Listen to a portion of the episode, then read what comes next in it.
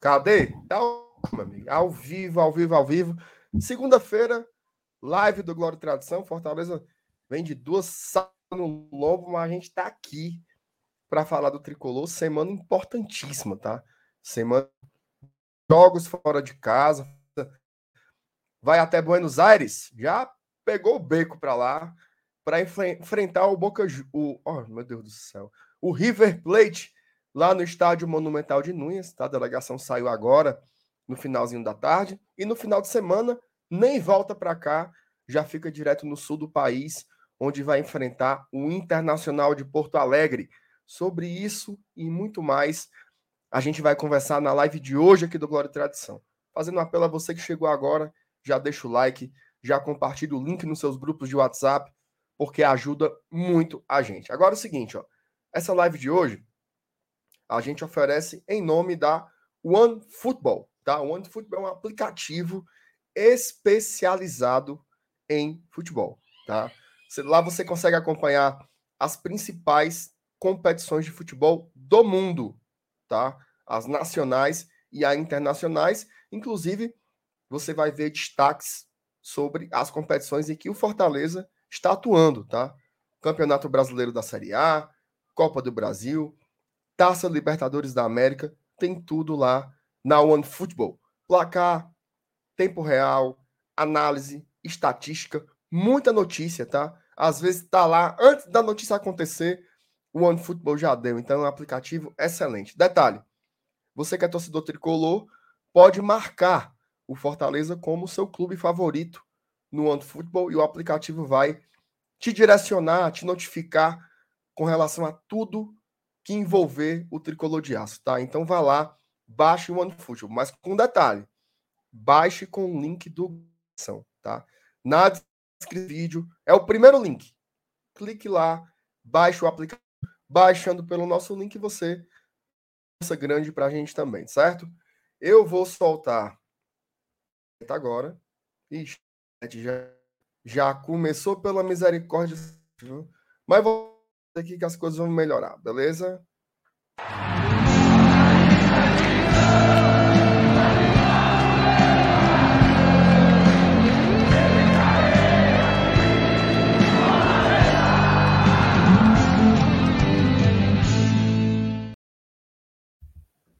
Opa, rapaz, tá tudo errado aqui hoje. Cadê o povo? Venha.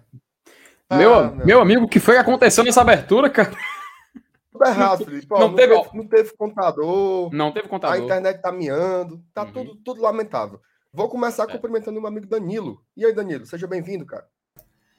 Boa noite a todo mundo que está chegando aí. Vamos falar sobre Fortaleza, a partida de, partida de ontem, vamos falar a partir do, da expectativa do River, vamos trocar ideia sobre Fortaleza aqui. Já que a gente está no SPC, não pode ir para a Argentina, vamos, vamos conversar de longe, né? Vamos conversar da capital. Exatamente. E aí, Felipe, como é que tá as coisas? Rapaz, tudo bem. Agora, agora ouvindo o seu boa noite, ficou muito melhor, Márcio Renato. Muito boa noite para é? você, para Agora que eu escutei você me desejar boa noite, ficou tudo muito melhor, meu querido. Tudo muito melhor. Só essa voz de veludo aí anima hum. a noite qualquer um.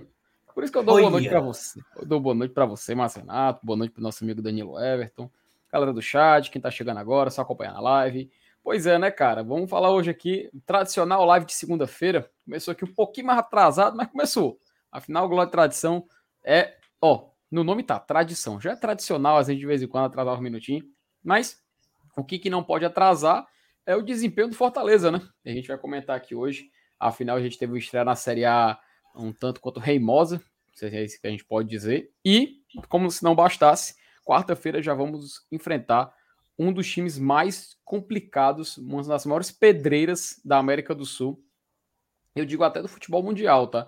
Porque o River Plate, treinado pelo Marcelo Gadiardo, é um dos times que, sem dúvida nenhuma, vão ser lembrados no futuro sabe, daqui a 20, 30 anos, o pessoal vai lembrar desse River Plate que, com no comando desse treinador, do Marcelo Galhardo, que é ídolo lá, já conquistou duas Libertadores, desde o ano de 2015 e outra em 2018 que ele conquistou até na Europa. Ou seja, o cara não só nesse continente ele ganhou o título com o River, até na Europa ele já ganhou.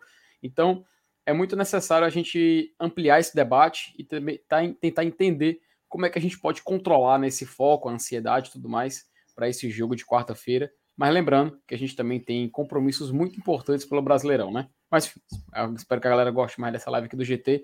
E vamos para cima, Miro. Ó, lembrando o seguinte, o, o, nosso convidado hoje, o Dani, ele faz parte de um canal chamado Cada VAB, tá? Uhum. Vou, eu dei aqui, Danilo, tá aqui, arquibancada VAB, 4.080 inscritos, é isso? 81, só falta 19 bater os 5, hein? Opa! 19. Hoje a gente vai passar dos 5 mil aqui. Passar, mas é para botar para 5.100, se Deus quiser. Então, se você não for inscrito no canal do Danilo, inscreva-se. Quer esperar para ver como é que é o Danilo? Então deixa rolar um pouquinho a live. Daqui a pouco você decide se vai lá se inscrever no canal ou não. Eu sou inscrito, gosto muito dos conteúdos uhum. do Danilo, recomendo bastante. É por isso que está aqui, que o homem é bom. Além de acompanhar o GT desde, desde que o salário é menino. Né? Então o Danilo é, é da casa. Ó, vamos lá. Ler algumas mensagens aqui. O seu FTzão é o, é o first. É. Tá sempre aqui. Boa. Rapaz, Danilo. O FTzão é pé pesado, viu? Hum. Ele, me deu, ele me deu carona uma vez saindo do Castelão. Aqui pro Papicu foi uns 12 minutos. Aí eu falei para ele, né? Eita, o senhor tem um pé pesado e tal. Não sei se ele encarou isso como um elogio. Ele me deu uma carona ontem, meu amigo. Foi. Poucas as vezes na minha vida eu tive tanto medo de morrer como ontem. O cara veio de pau. Mas eu me... pau. Foto sensor nem existe para ele, né? Meu, meu, querido, meu querido, vou dizer uma coisa. Isso eu é porque você não... Não, tá, eu estava lá para dizer. Cara, eu presencio diariamente, Marcenato, isso aí.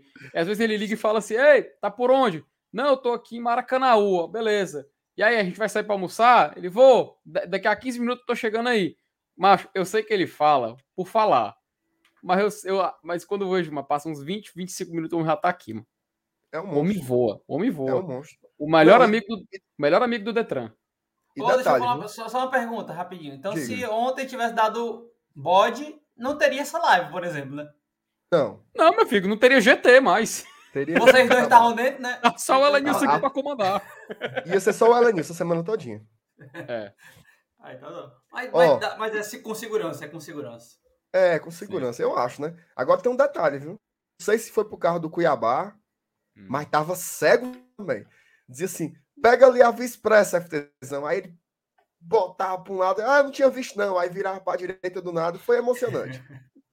Momentos de. Tu, sabe, tu, tu, se lembra do Mr. Magu? Tu se lembra do Mr. Magu dirigindo o carro? É, Pronto. Nesse nave, meu amigo. Quando eu jogo, pronto, quando eu, quando eu jogava Fórmula 1 com ele, ele falava: É, como é que desabilita o freio aqui? O homem ia reto, macho. Era assim, enfim, né? O homem, é, o homem, é, é. O homem, só, o homem só não tá na Fórmula 1 porque não deram chance. Mais um, um beijo pro CFTzão. Um beijo pra Carol, que é a irmã do Felipe. Como é o nome da tua mãe mesmo, Felipe? Que eu sempre esqueço. Dona Iraci. Dona Iraci. Dona Iraci, que também é professora, viu? Um beijo para ela e para todos todo mundo, os todo mundo é educação. desse país. Chegando na quinta-feira já tá. Ora. Ó, vamos lá. Vamos ler aqui as mensagens. Vamos dar sequência. Paulo Cassiano, boa noite, GT. Estão confiantes sim para quarta, mesmo com aquele jogo horroroso de ontem. Torcedor é isso aí, cara. Vinícius Lopes. Boa noite, meu querido proletariado que não viajou para Buenos Aires. É aqui é a classe, a classe operária está aqui presente a, a, a CEO e, e, o, e o outro lá só charlando, mas isso mesmo. É. Cabo dançando, viu, meu? Um negócio do cabo dançando, feliz, é, satisfeito. Alegria medonha, deixa estar. Ó, oh, Cláudio Torcato, curioso para saber o desempenho do Fortaleza na Argentina. A gente também, todo mundo tá querendo ver isso. O Mário dizendo que é Glória atrasadão. O João tá dizendo que tá atrasado por causa do delay da Argentina. O Lucas acusando a gente de ter largado. Pelo amor de Deus, cara. Ó, Fábio Alberto. MR, tu não vai viajar não, macho velho? É isso, pensei que tu iria fazer uma fuleiragem na Argentina. Vou não. Deu certo. Miou. Faz só, não, faz só assim, ó. MR, vai pra Argentina aí? Não. Passa adiante. Ó, professor Diego Tiers. Tiers. Tires. Cheers. Tears. Tears. Parabéns pelo reconhecimento do GE, garoto. Valeu, professor. Tamo junto. Inclusive, ó, hoje eu fui gravar lá no, no, no Sistema Verdes Mares, vai sair no Globo Esporte amanhã, viu? Opa! Matéria, matéria do Arquibancada tá lá. A voz da Arquibancada vai estar tá lá. Uhum. Globo Esporte, não percam, tá? Show, é, show. Tiago Macedo, depois se quiserem incorporar o Tricocast grupo BLGT, virou isso aí. Até parece que eu estou vendo a live deles. Tiago, respeite é, a gente é um só um pouquinho. É um elogio. Não, não tem como ser um elogio isso aí, não. Ó, oh, Lucas. Boa noite, meu conterrâneo Danilo. Olha aí. Pense, pense um, um mala. Aí é, viu? E viajadorzinho, viu? É nada. É, Lucas, tu tá na Argentina? Responde aí no chat aí, vê se tu não, foi. Não para em canto, para em pé, não, é que nem rabo de porco. É assim deve estar tá na Europa já, o cara é viajado. Tá em Roraima, talvez. Coleciona passaporte. Mônica, lindinhos, boa noite, Mônica. Tiago Almeida, boa noite, bancada. Boa noite, Tiago. É, o PH tá por aqui dando a gente. Boa noite, PHzinho. Tudo bem? Ó, o Walter já é inscrito Boa. do Arquibancada VAB, viu? Diz que gosta dos conteúdos do Danilo, é bom. Aí o Vinícius uhum. pergunta qual é o nome? Arquibancada VAB. Vai estar tá lá, arquibanca... tem até arquibancada VAB tricolor, né, Danilo? Na... Isso. O, no... o nome completo, né? É, Ó, PH dizendo que 20% da arrecadação do Detran é do, do FTzão. Rapaz, é. Eu vou, depois eu vou, vou, mostrar um negócio aqui ao vivo aqui na live, depois. Agora não. Ó, Luciana Félix, boa noite, GT. Ontem apelei, fiquei perto do inominável para ver se o Fortaleza pelo menos empatava, mas não deu certo. Três pontos caro, viu, menino? Mas aí é para ter raiva muita, viu? Três pontos em caro. Vamos lá, ó. Se inscreveu o homem, viu? O Corra Boa. Tamo junto. Obrigado, Vamos lá. Arquibancada VAB, o canal do Danilo. Se quiser esperar um pouquinho para ver aqui a resenha com ele, a gente espera e daqui a pouco vocês vão lá e se inscrevem. Como eu tô aqui, ó, tem até a vírgula. Tome. Boa. Gostasse, Danilo? Gostei. O meu lá é aquele passa adiante. é muito bom. É muito bom. Vamos lá, Felipe. Bora. É, falar um pouco sobre o apurado, né? Do jogo de ontem. Acho que tem alguns ensinamentos a se levar, né? Te viu muitas críticas, né? É... As redes sociais, querendo ou não, são um tipo de laboratório, né? Para entender um pouco é a opinião média do torcedor, torcedor que comenta, né? Que engaja. Queria que vocês falassem um pouco, passadas aí 24 horas após o jogo, como é que tá essa avaliação de vocês? O que é que fica? Estreia horrível, né? Fortaleza 0, Cuiabá 1. Vou começar pelo Danilo, que é a nossa visita. Cara, é o seguinte, eu, uh, o, que eu, o que eu achei foi que o Fortaleza. Assim, eu, eu, eu fui um cara que defendi no meu pré-jogo que o Fortaleza fizesse um rodízio, né? Principalmente com os principais jogadores que estavam mais desgastados. O Pikachu não. O Pikachu ficou um tempo de todas as partidas dessa temporada fora, que foi o segundo tempo contra o Ferroviário, se eu não me engano, que ele saiu e botou até o Angelo Henriquez lá na, na, na ponta direita só o Pikachu. Então, assim, no meu pré-jogo já, já, defendi, já defendi que o Vovô deveria fazer algumas mudanças. Acho que as mudanças foram feitas, mas eu acho que, por exemplo, num detalhe, o, Ju, o Ronald não pode ser preterido pelo Jussa nesse momento, né? Da fase dos dois. Talvez o Ronald não esteja também essas coisas todas, mas o Jussa é, ontem a gente presenciou, na hora que passou a escalação no, no telão, Jussa, Matheus Vargas e o Robson foram vaiados antes deles entrarem em campo. Isso é um, um fator que eu acho que para o jogador já, já gera um peso a mais nesse, nesse coisa. E eles não estão em boa fase. O Robson muito tá muito desregulado da cabeça, como diz minha mãe. E assim, eu acho que no geral, acho que as mudanças foram feitas assim como eu queria e eu eu falei isso no meu pré-jogo, tá gravado lá antes do jogo. E eu não critico essas mudanças, eu, eu, eu critico algumas peças que realmente não funcionaram. O Voivoda teve azar de duas coisas. Primeiro, é, ele colocar uma mudança e o Fortaleza levar um gol 7, 7 minutos e meio, 8 minutos. E, as, e os jogadores que ele colocou não funcionaram. Porque ontem a gente teve uma partida, uma partida apática da volta do Tinga. O Tinga ontem errou demais, na minha opinião. Faltou muito do Tinga e o, o jogo do Fortaleza passa muito por ele. É, o André Almeida, do Sistema Verde Maria, fez até uma thread lá bem interessante, que todas as jogadas que saem pela direita ou pela esquerda, seja Tinga ou seja Tite, é, são jogadas mais é, verticais. E o Tinga não foi bem, o Crispim também estava voltando um ritmo mais lento, o Matheus Wagner não dá aquela qualidade, o Justo errando demais, o Justo não acertava nem bote ontem. E aí, o, o minha crítica ao Voivoda é que o Justa deveria, deveria ter tirado já no primeiro, no, na virada do primeiro para o segundo tempo. O Jussa, que já não estava fazendo a partida. O Vitor Ricardo era uma estreia, enfim, é, a gente tem que ponderar essas questões. Ah, mas eu gostei do Sebastião jogando na posição do Benevenuto, ele já fez a posição do Tite, fez a posição do Sebastião. Assim, no geral, eu acho que tem coisas, tem coisas que não é só a desgraça, né? O resultado é a desgraça, mas o, tem coisas ali que a gente pode ver que pode funcionar com um pouco mais de vontade. Para você ter ideia, no primeiro tempo eu senti muito disso.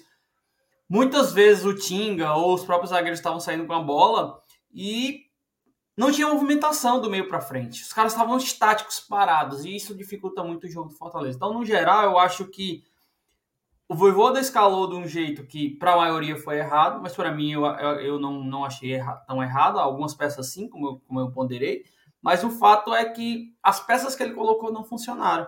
E aí, quando não funciona, meu amigo, aí pega, pega pesado, né? Aí pega, aí o time fica muito, muito fraco. E foi isso. O Fortaleza, no primeiro tempo, teve uma cabeçada do Sebadios e foi só isso o, o ofensivo do Fortaleza. Segundo tempo, ele, para mim, a crítica ao Voivoda é essa, de demorar demais. O Justo já não estava bem, o Matheus Vargas já não estava bem, o Robson já não estava bem também. E esses três poderiam ter sido substituídos no primeiro, e segundo tempo e não foram. Até o Matheus vai continuar a partida inteira, né? O Jussa é, saiu muito tarde. Então, assim, no geral, eu acredito que num preâmbulo que eu achei que eu fiz isso no meu pós-jogo lá na arquibancada, eu falei muito disso. Eu não critico a escalação, eu critico a demora nas mudanças. E assim, a leitura de jogo dele ontem foi. foi deixou a quem, né? Então, assim, é, é no geral é isso. Mas foi um jogo de atraco contra defesa. O, o Cuiabá só foi uma vez. Na outra vez que foi, o Max pegou, né? O Max segurou a bola, uma saída de bola errada. Enfim, eu acho que dá para botar. Dá para. Tem muito essa discussão hoje na rede social, né? Se priorizar Libertadores ou priorizar o Campeonato Brasileiro. Essa é a discussão do dia, né?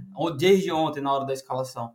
Mas eu acho que não é, não foi, não foi, não foi isso, não foi isso que o Voivoda e a, a comissão técnica pensou. Eu acho que eles seguraram para não ter lesão, porque os jogadores já estavam com muita rodagem. Eu acho que essa foi a, a, o approach no começo, mas depois, como não ganhou, tá tudo, tá tudo errado. Mas se tivesse ganhado, sei lá, poderia tá dado, dado certo também. Aquele time mesmo poderia ter dado certo, mas enfim, as, as, as avaliações individuais foram muito abaixo dos jogadores que jogaram e aí o coletivo sofreu. Então, é, a derrota é, é doída, é difícil, era para ter três pontos, era para arrancar com três pontos, mas é, não dá para a gente colocar esses jogadores toda hora e vai ter que vai ter que mudar sempre. Então vai ter sempre essa discussão.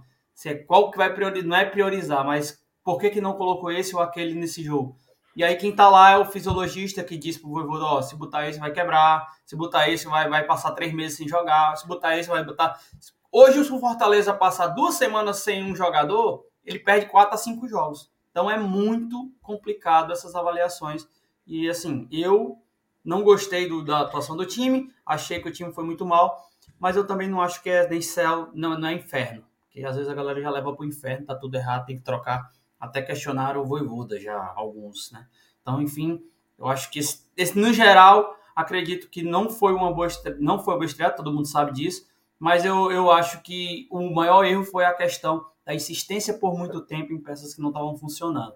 A escalação até exime, porque eu defendi isso no pré-jogo, não viria depois no pós-jogo dizer que está errado, porque eu falei isso no pré-jogo, como é que um dia depois eu já não falo a mesma coisa? Então, é, para mim foi esse fato. Acho que o aprendizado é esse, que os jogadores têm que estar tá, é, preparados mesmo para que toda hora que, que precisar, e hora que e vai precisar bastante na temporada, mudar e tentar pelo menos manter o mínimo necessário para a gente conseguir as nossas vitórias. E é assim que o Fortaleza vai viver essa temporada com, com muito jogo, muito campeonato junto.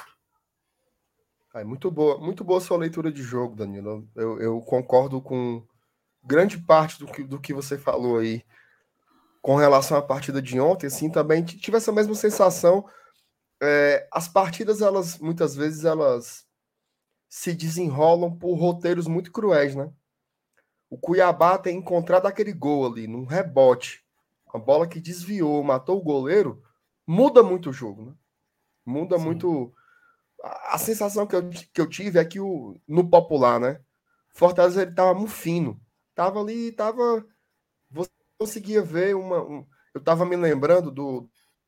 Conversando hoje com algumas pessoas sobre o jogo contra o Colo-Colo, né? Como o Colo-Colo era objetivo para chegar no gol do Fortaleza. Trocavam poucos passes, com uma acerto absurda, bola de pé em pé, de pé em pé, quando dava fé, o dentro da área e geralmente final, né? E ontem o Fortaleza errou muitos passes. Assim, foi um jogo absurdo. A quantidade de passes que o Fortaleza errou.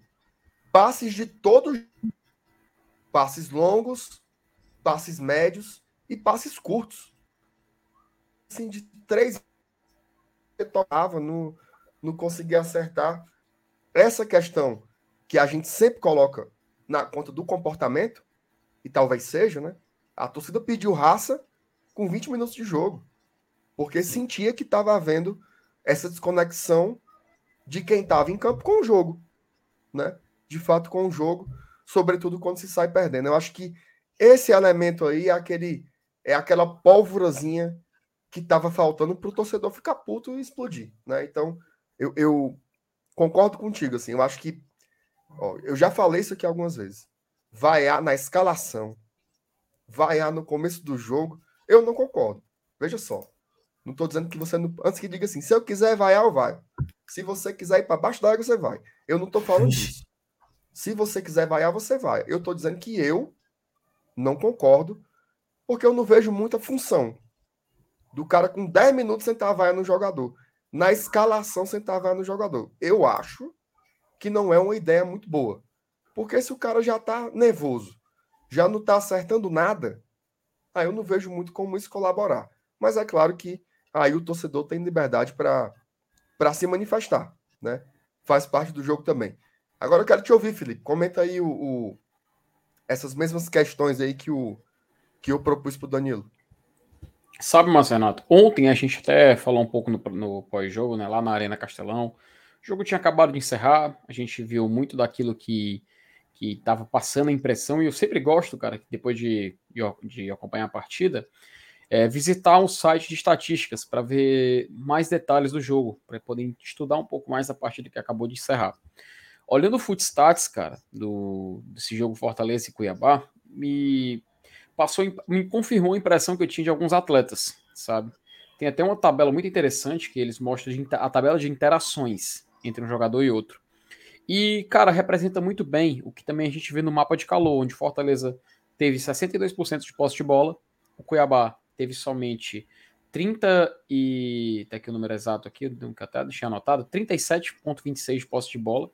Só que nos números de finalização, por exemplo, o Cuiabá só teve um a menos que Fortaleza finalização ao gol. Então a gente vê que o que faltou ao Fortaleza foi realmente aquilo que já pincelávamos ontem. Danilo hoje também pôde complementar de uma forma muito brilhante, que faltou aquela objetividade. Né? O Fortaleza foi um, um time ontem que ele poderia ter tudo, mas ele não estava sendo objetivo. E a gente pode atribuir isso a, a falhas de alguns falhas individuais de alguns atletas, ausência de jogadores importantes. A gente já falava ontem, por exemplo, do Pikachu, que na minha opinião o Pikachu o alertava desde antes do início da temporada. No jogo que a gente não tiver o Iago Pikachu, vai ser um dos jogos que o Fortaleza vai mais sofrer. Não é à toa. Coincidentemente ou não, o jogo contra o Cuiabá foi um dos jogos onde Fortaleza teve um desempenho muito, muito aquém do que a gente era esperado. Outro detalhe, cara, é, ontem eu falei que eu vi uma boa partida do Felipe, sabe? Eu vi o Felipe tentando o jogo, acertando passe e tudo mais. E uh, ele ter, ele perdeu uma ou duas bolas durante a partida, que a galera realmente criticou ele. Eu fui dar uma olhada nos números individuais do Felipe. O Felipe, Marcenato Danilo, pasme, ele foi o jogador do Fortaleza que mais acertou passes na partida. Ele só errou um. Ele fez 55 passes corretos e um passe errado. Perda de posse de bola foram três. Que aí sim é esse lance que a galera lembra. Mas ele foi o jogador mais com a média mais alta nesse, nesse, nesse quesito. E isso é muito importante, cara. É muito importante a gente ter um jogador que possa movimentar o jogo, que possa fazer essa rotação. Para vocês terem ideia, o jogador que mais chegou perto do Felipe nesse lance de passos, passos corretos foi o Tinga. Só que em compensação, o Tinga errou seis, entendeu? Ele errou seis, o que destrói qualquer tipo de comparação na hora que você vai colocar e colocar isso em números, né? Então, cara, eu acho muito assim precipitado, às vezes a gente pegar no pé de um jogador, então pegar no pé de uma de uma situação que acontece e esticar isso, entendeu? E tentar esticar e tentar ver algo pior do que foi. É claro, o placar não é que eu vou dizer que atrapalha, mas ele contribui demais para a avaliação negativa. O próprio Brian Ceballos, por exemplo, ele fez uma partida muito boa. A gente até falava ontem, né, que dos jogadores que estavam em campo, ele foi o que mais agradou. Ele, para você ter ideia, nesse quesito dos passes, ele também acertou, 49. Aí tem um detalhe muito interessante. Desses 49, 11 foram passes do Brian para o Tite e 17 foram passes dele para o Tinga, entendeu? Isso combina muito com algo que eu vi até aqui no chat, acho que foi o PH que falou, que foi muito passe para o lado, né? Ou seja, esse passe para o lado do Fortaleza combina justamente com o que a gente estava comentando no início, a objetividade. No final das contas, isso faz muita falta. Faz muita falta você ter um time que vá tentar marcar o gol, vá tentar ser intenso, como o Fortaleza nos acostumou a ver. No, na Série A do ano passado, até tu comparou, Marcenato, isso durante o jogo e também no pós-jogo de ontem. Que até quando cobrava o lateral, o Fortaleza ele tinha uma, uma movimentação que chamava atenção aos olhos. A gente conseguiu, inclusive, golear o Internacional por 5 a 1 com o Pikachu fazendo um gol nascendo de um lateral como esse, de movimentação, de uma forma completamente surpreendente, que nem o próprio Internacional esperava.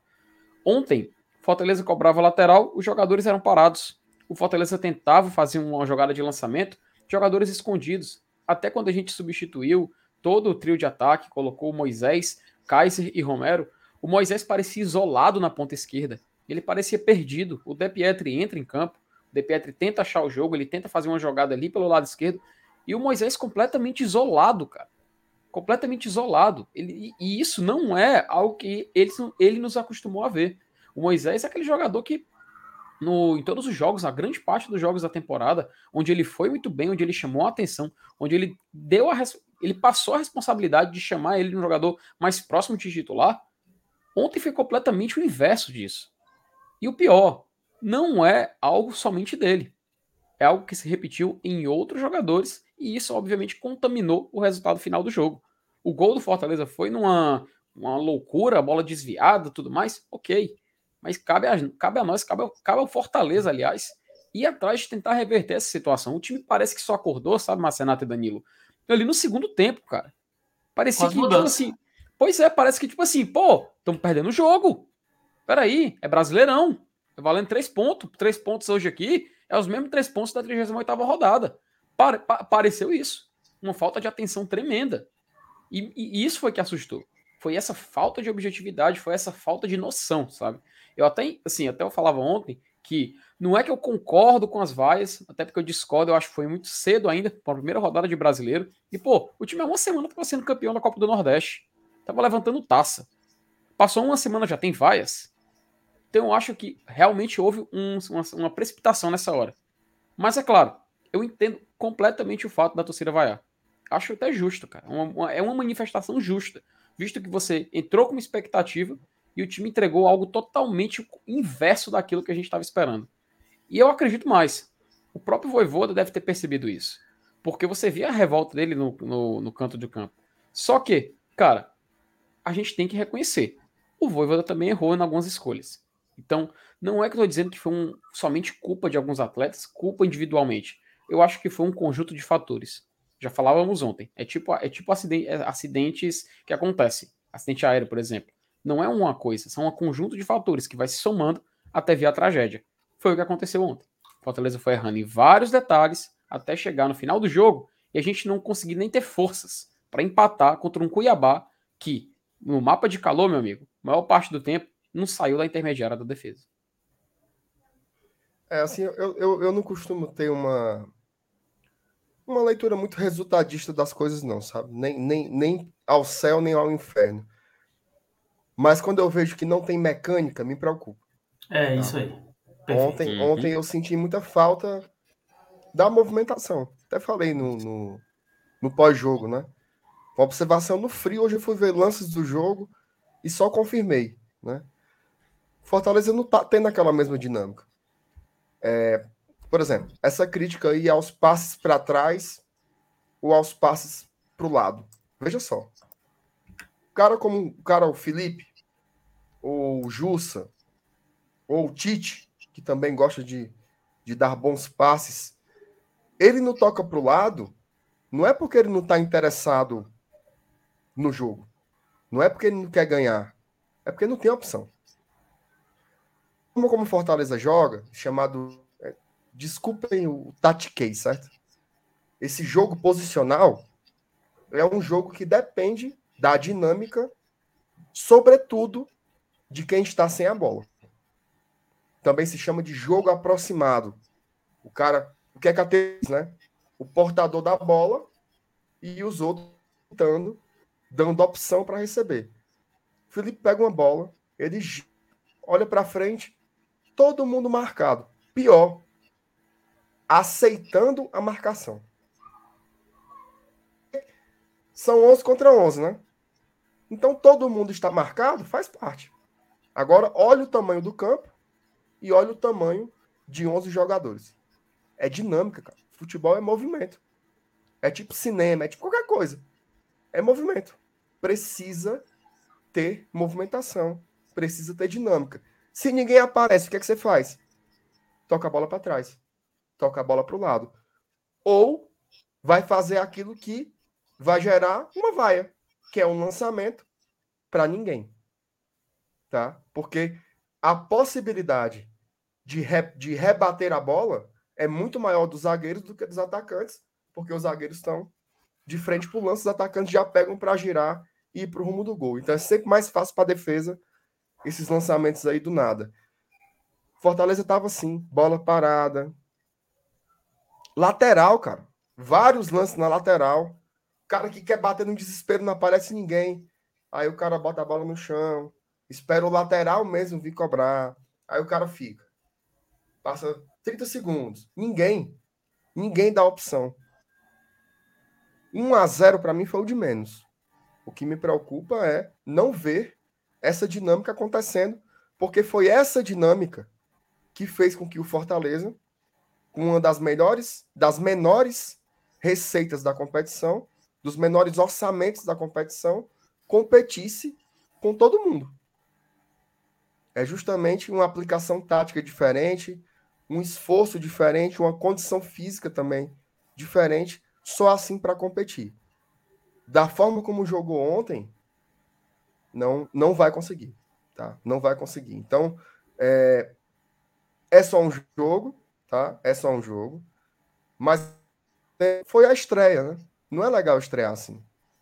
Não é legal estrear assim, dentro de casa, mexe com os ânimos da galera. A torcida tá Maria, tá? Meu Deus, o, o Pardal está louco, tal. Não é assim também, mano. A gente já sabe a capacidade que essa comissão técnica tem e a gente sabe a qualidade do elenco. Não dá para a gente dar uma de doido agora e achar que ninguém mais presta pelos últimos dois jogos. Então, calma. Eu eu sigo, acredito, não sei a opinião de vocês, mas eu sigo confiando plenamente no trabalho que está sendo feito no clube. Assim, do porteiro ao presidente. Com muita tranquilidade. Mas é preciso ter alguma coisa com o jogo de ontem, tá? O jogo de quinta-feira eu acho outro contra o Colo-Colo. Realmente a gente se bateu com o adversário que estava afinadíssimo. Mano. Fortaleza não conseguiu peitar o Colo-Colo. Agora, no é. jogo de domingo, isso traz uma preocupação. O Fortaleza precisa recuperar o bom futebol. Tem tudo. Tem estrutura, tem elenco, tem um ótimo treinador, tem uma ótima gestão, falta jogar bola, né? Ah, e tem uma torcida que tá lá. 130 mil pessoas em três jogos no Castelão. Isso é um espetáculo. Então, cabe também ao clube aí é, dar essa chacoalhada, certo? Espero que seja. Eu, eu, eu não sou muito dessa tese de que às vezes é preciso perder para aprender não sei o que lá. Eu acho isso aí Meio, meio papo furado. Mas se for, né? Já, já que perdeu, tente tirar algum. Porque eu acho que dá para aprender ganhando também, sabe? Você não uhum. precisa entrar no fundo para aprender, aprender, não. Mas já que perdeu, tentar tirar alguma, alguma lição, né? Estamos em abril ainda. Tá? Daqui para novembro vai ser nesse rojão. Uhum. Quarta, domingo, quarta, domingo. Então, é preciso tirar um pouco mais desse elenco que a gente uhum. sabe que tem capacidade. A gente já viu acontecer, né, Felipe? É, e mais, Marcenato, é, a gente estava falando do elenco, cara, do jogo de ontem. Por exemplo, eu vi muita gente falando, ah, é, os volantes do Fortaleza erraram muito fazer cruzamento ontem. Cara, tu sabe quem foi o jogador que mais errou em cruzamento? Lucas Crispim. Ele errou sete de nove tentativas. Então você vê que, sim, que realmente foi um erro. Tem, tem, tem, tem algum, algumas peças no elenco que realmente eles ganham um, um, ar de crítica maior que os outros. Eles, eles realmente ganham. E tem outros que realmente a galera parece que não enxerga que foi uma falha coletiva, entende? Foi uma falha coletiva. Então, o, o, toda a equipe que entrou ontem em campo, é, tirando alguns jogadores, óbvio, que não, que não puderam atuar, e isso eu incluo até o Zé Wellison, que estava suspenso. Houve muita dúvida, né, Marcenato? Por que, que o Zé Wellison uhum. não jogou ontem, né? A galera perguntou. Não estava nem no banco, né? Pois é, do Zé Wellison e por que, que o Robson também tinha jogado, né? E a gente explicou ontem no pré-jogo. Então, para quem não acompanhou, o Zé Wellison, ele na última rodada do Brasileirão 2021, ele levou o terceiro cartão amarelo pelo esporte, pelo clube que ele atuava. Então ele teria que cumprir a suspensão na competição do ano seguinte. Começou o Brasileirão 2022, Zé Wellison cumpriu a suspensão. O caso do Robson foi o seguinte: ele foi expulso na Copa do Nordeste, né, Marcelo? Expulso na Copa do Nordeste na final, e ele vai ser julgado para cumprir a suspensão na competição da próxima edição.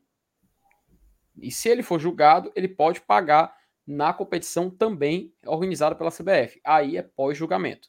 Então, só mesmo para deixar bem claro, para passar essa informação que muita gente até hoje estava meio que na dúvida, sabe? Alguns grupos de WhatsApp perguntando por que, que o Zé Wallace não jogou e tal.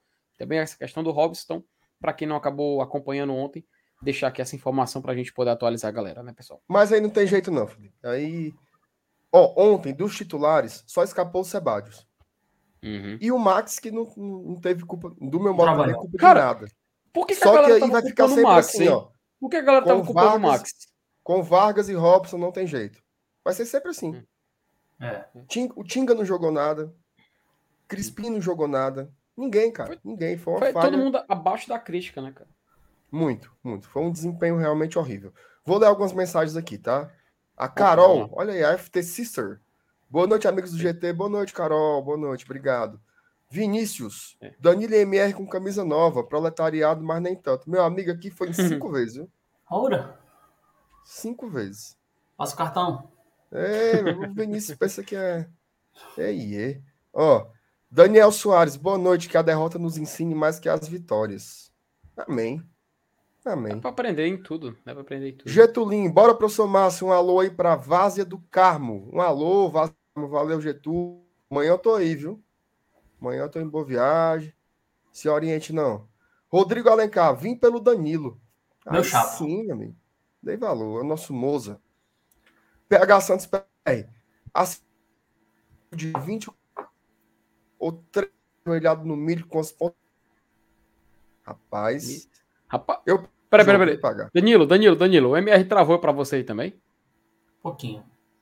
Pois é. Pouquinho. PSB também. PSB também. Interagem. Ou não? Rapaz, agora eu só escutei o ou não, ó. Você bem ou sincero. não. Que tá meio ruim. Continua. Eu não entendi, mas pode continuar. Siga adiante, meu querido. Passa adelante. Passa adelante, é. Voltou agora? Tá dando certo, tá dando certo. Pronto, eu vou ler aqui as mensagens, tá, Márcio Renato? Isso, poder, isso. valendo aí enquanto a internet volta. Vai lá, vai lá. É, o PH ele falando, né, que assistiu o jogo de ontem por 24 horas ou 3 dias ajoelhado no milho com as pontas para cima. Mas Renato respondeu aí meio engasgado, mas a gente dá para entender que dar duas é sofrimento, meu amigo. O mestre não, dos magos, eu ia no jogo. Aí. Ia no jogo. Ia no jogo? Tem um joelho ah. para isso não, mas tu é doido, né? Olha, ó, o mestre dos magos, ó, tá aí. Gostei da análise. Inscrito no bancada, viu, Danilo? Agora tu vai ficar preso em Caverna do Dragão, amigo. Ixi, mestre dos magos. Quem era teu preferido lá? Quem era teu preferido? Do mestre dos magos? Não, do Caverna do Dragão, pô. Ah, o mestre dos magos, pô. Eu, eu, ah, eu, eu, não gosto era daquele unicórnio, que desgraçado, na hora que o pessoal indo embora, ele, o cabo tinha um sentimento, tinha que voltar pelo infelismo. É, eu não vou embora sem a Uni, né? É, desse lá. Abraço aí pro mestre dos magos. O Qual era o que tu mais gostava, Felipe? Agora eu fiquei curioso. Cara, eu, eu gostava da, daquele que era do escudo, que ele era. O Eric. Soltava piada. Era o Eric, ele soltava piada, que ele era, ele era irritado com a galera. Eu achava muito engraçado, sabe? Era um dos que eu mais gostava ali do Caverna do Dragão, sem dúvida. Mas eu não vou mentir, não. Hum. Eu só gostava da Sheila. Que ela tinha um. Ah, o. Um sim, sim. O resto era muito besta, mano. É. Muito besta. É. Eu assistia, mas os caba besta. Aquele Pô, meninozinho do unicórnio. Era o Takap, né? Ele tinha um Takap, né? Acaba besta, é. Eu deixava ele, eu deixava ele, vai, velho. Largava, meu amigo, num foguete é. daquele ali. Hum. O cara sem conseguir achar a saída. E o cabo amarrado com, com um unicórnio. Pelo amor de Deus, mas dá não. Uhum. É. Largava. Pelo menos um, jumento, um jumentinho aqui do nosso irmão, né? uma, uma vaca para dar um leitinho no negócio. Tu sabe, é. tu sabe que o que o o Vingador ele era filho do Mestre dos Magos, né? É. é essa sabe conversa. Que, na verdade ele é. Verdade, verdade. Um dia, um dia a gente explora isso aqui. Vamos continuar aqui, ler, ler as mensagens aqui para focar no leão, né? Mas vamos lá. O Ide, Ideraldo Matos, nosso membro, ele, boa noite, MR, FT, Danilo Chat. Domingo foi só um jogo ruim não concorda com as vaias e ofensas aos nossos jogadores. Acredito no sucesso do nosso time e convencido que devemos priorizar o brasileiro. Tá aí a opinião do Ideraldo Matos, nosso membro. Um abraço para ele, cara. Muito obrigado. O Hinaldo França, cara, sempre presente por aqui. Danilo está tão certo com relação à escalação que já teve jogo parecido com ontem com o titular, com o time titular com Pikachu e companhia. Só por isso vou seguir o canal dele. Olha aí, Danilo. Chegue lá, é nóis. Um abraço pra Mano, mas, mas, veja só, ó, isso daí do Hinaldo, tem que hum. reconhecer, cara. É muito fácil você fazer o comentário, aquele que você sabe que a galera vai curtir, dizer assim, a é. escalação foi horrenda e papapá. Cara, é, é, muita garapa, né? Você ir na, na, no fluxo, né? Segue é o fluxo. Vou ver aqui quem é que a turma tá atacando o pau e vou e vou nessa linha. O Danilo tem, tem toda razão. Ah, depois do jogo acabado, é muito fácil você modelar a sua crítica, né? Você. Famosa engenharia de obra pronta, né, Felipe? Esse caminho aí é. é eu não gosto de pegar é, também, não. É, aquela coisa, né, meu filho? É, cada um escolhe o caminho que quer seguir, né? É tipo isso, ó. Mas aí a galera, a galera que faz comentário diferente como eu, ó, é o. É, passa né?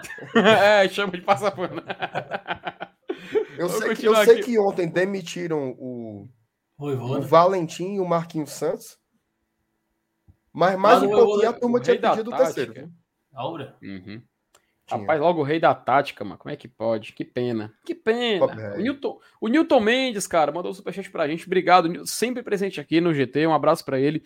Enquanto uns e outros farreando e tomando vinho em Buenos Aires, FT e MR levando o canal nas costas. Os humilhados serão exaltados. MR, a gente ainda vai ter o, o nosso, né, meu cara? A gente ainda vai ter a nossa, a nossa glória, viu? Não se preocupe, não. Eu não sei se vai ter, não, Felipe. Porque às vezes é a mesma história do aprender com as derrotas. O cara começa é. no fumo e termina também. É, é ser que... Aí é Joseph Klimber, né? Tem como não, né? Acontece. Acontece, rapaz. Enfim, um abraço pro Newton Mendes, sempre aqui presente. Valeu pelo superchat. A Patrícia Pereira. Manda salve, Danilão. Patriciazinha lá, minha nossa companheira. Muito gente boa, gente boa pra caramba. Gosto muito da Patrícia. Bom, um abraço pra Patrícia. Depois vamos chamar ela pra cá, viu, Danilo? Passa o contato. Uhum. Boa. Pô, chame, chame para mais uma live aqui no GT, cara. Um abraço para Patrícia, seja bem-vindo também aqui no chat do GT. O Carlos Vasconcelos, ele falou o seguinte: vocês estão seguros com o goleiro? Aquela bola ele tentou tirar com os olhos, diz o Carlos. Danilo, o que, que você acha disso? Acho eu fiz, eu fiz uma ponderação que a gente, assim, as mesmas. foi muito parecido. Lógico, o Fernando Miguel ele teve o erro no clássico que ali é fatal, ali morreu, né? Uf, acabou. Mas o, o, o, o gol de ontem, eu acho que estava para ter alguma, algum reflexo. a crítica que a galera tava perguntando, acho que foi tu, né, que falou aqui na live, que, por que estão criticando o Max? Foi porque tão, tão, o discurso é, se o Fernando Miguel faz golpe de vista, o Max também tá fazendo golpe de vista. É mais ou menos isso parecido, entendeu? É mais ou menos parecido. Eu acho que o desvio mata o goleiro, mas eu acho que eu, eu vi, eu acho que ele estava um pouco mais pulado, que ele não conseguiu nem fazer a volta, né? Você vê o gol, ele bate no Vitor Ricardo. Agora também aquele Everton é um filho da égua, né, mano? É um chute daquele, mano, e bate no, no cabo. Ali, ali, ali é aquele, é tipo quando o cabo vai pro, pro você que gosta de andar no interior, mas senão você vai entender. Você vai lá no, não tem banheiro, aí você vai lá no mato, o cabo diz, Leve o, leve o cabo de vassoura. Pra quê? Morde os porcos. Então, assim, se você não levar, você se lasca. Então, aquele ali foi. Mas aquele gol ali, cara, foi impressionante. Só acontece com o Fortaleza. A gente não, a gente conseguiu. A gente conseguiu pegar algumas bolas de, re, de rebote no segundo tempo. O Hércules chutou, o Justa chutou. E não dá certo, né, mano? É muito puxado, meu amigo. Aí quando, quando a maré tá para baixo, meu amigo, não tem quem dê jeito. Então, assim, a crítica do, do, do, do que a galera tá fazendo ao Max é justamente essa, que ele fez aquele golpe de vista, ele não foi na bola. Eu não sei se dava, né? Mas, enfim, é complicado. É complicado é, saber essa questão. Porque diz que toda bola que desvia, entra, né? A galera também tá pegando nesse pé aí. Teve a do Benevenuto, né? Na Copa do Nordeste, se eu não me engano. Bateu no Benevenuto, a bola entrou também. Então essa é a crítica aí. Não sei se dava para pegar, não. Não sei. Tenho ideia, não. Não sou goleiro, né? É, tá no mudo, viu, Marcenato? Você está no mudo, meu querido. Meu Jesus, ajude. Eu separaria em duas. Da interrogação para lá. Aquela bola com os olhos, aquela bola ele não pegava. Tá? Inclusive, essa movimentação que o Danilo descreveu para a direita, para onde ia o chute? Então você está inclinado para ir para um lado, a bola desvia para o lado oposto, não tem como você, de fato, buscar essa bola. Agora, vocês estão seguros com o goleiro? Aí eu acho que é uma pergunta ok de se fazer, tá? É, eu, acho, eu acho que o Max é um bom goleiro, é um bom goleiro, mas eu ainda não sei, sendo bem honesto, não estou dizendo nem que sim, nem que não eu ainda não sei se o Max é aquele goleiro que ganha jogos. Certo? Perfeito. Eu sou, eu sou, da, eu sou da defesas... Sem combinar contigo, eu tô combinado. Sem combinar contigo, eu tô combinado. Falei que ele vai fazer jogo. aquelas que ele vai fazer aquela defesa a defesa da vitória. Porque Felipe Alves houve... 2019. Felipe Alves 2019, 2020. Pronto, né? Por exemplo. Pronto. Exatamente. Que Pronto, até na hora de um exemplo, pênalti, que até na é. hora de um pênalti você dizia, não, relaxa que o cara que o cara vai buscar. Agora, tá aí, o, o Raul, cara, o Raul mandou a frase com que eu ia encerrar o trabalho, o, o comentário. O Max é o menor dos nossos problemas.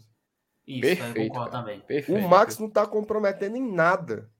É. Ah, dá para ter um goleiro melhor, um goleiro que ganha o jogo? É outra história. E nem é uhum. é prioridade, viu? Tem algumas posições muito mais importantes para você buscar no mercado do que do uhum. que um uhum. goleiro. Então, de fato, deixa o Max, cara. Deixa só o Max um detalhe consegue... também, oh, Só, só para finalizar, Danilo. Aí ah, eu passo para ti. É a primeira vez que o Max está tendo uma sequência, pô. É, tem isso também. Deixa o cara jogar, deixa ele em paz. Uhum. É. Primeira vez, acho que até. Da... Cara, a gente pode falar sem, sem medo nenhum, que é a primeira é. vez na carreira. A gente pode falar A sequência que ele nenhum. teve foi na, na, na Fares Lopes, né? Ele jogou a Fares Lopes. Foi, e, depois... e, assim, em alto nível, foi em um breve período, muito breve, na Série A 2020. Muito breve. Duas partidas, se não me engano, foi, foi isso. É, aí. Série A e um jogo na Copa do Brasil. Pronto. É. No, no, um jogo não, dois jogos, né? Que o Felipe Alves foi expulso. Ele entra em campo e no jogo da volta. E, pra, e, pra, só, e só para aquela coisa, Marcelo, porque eu vejo a gente falando, ah, mas e o Felipe Alves? Meu amigo, o Juventude tá agora jogando na Série A e o Felipe Alves nem titular é lá. Agora, o Juventude tá jogando em casa contra o Red Bull Bragantino e ele nem titular é. Mas enfim, vamos passar o assunto.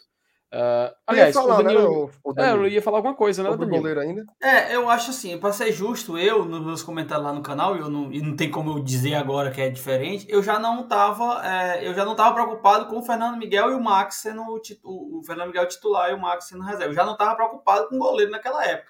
Hoje, minimamente, porque o Max vem jogando, o Fernando Miguel tá quebrado, até soltou foto dele aí, que ele tá treinando já, né? Tomara que ele volte também, porque é um profissional que pode ajudar também na temporada.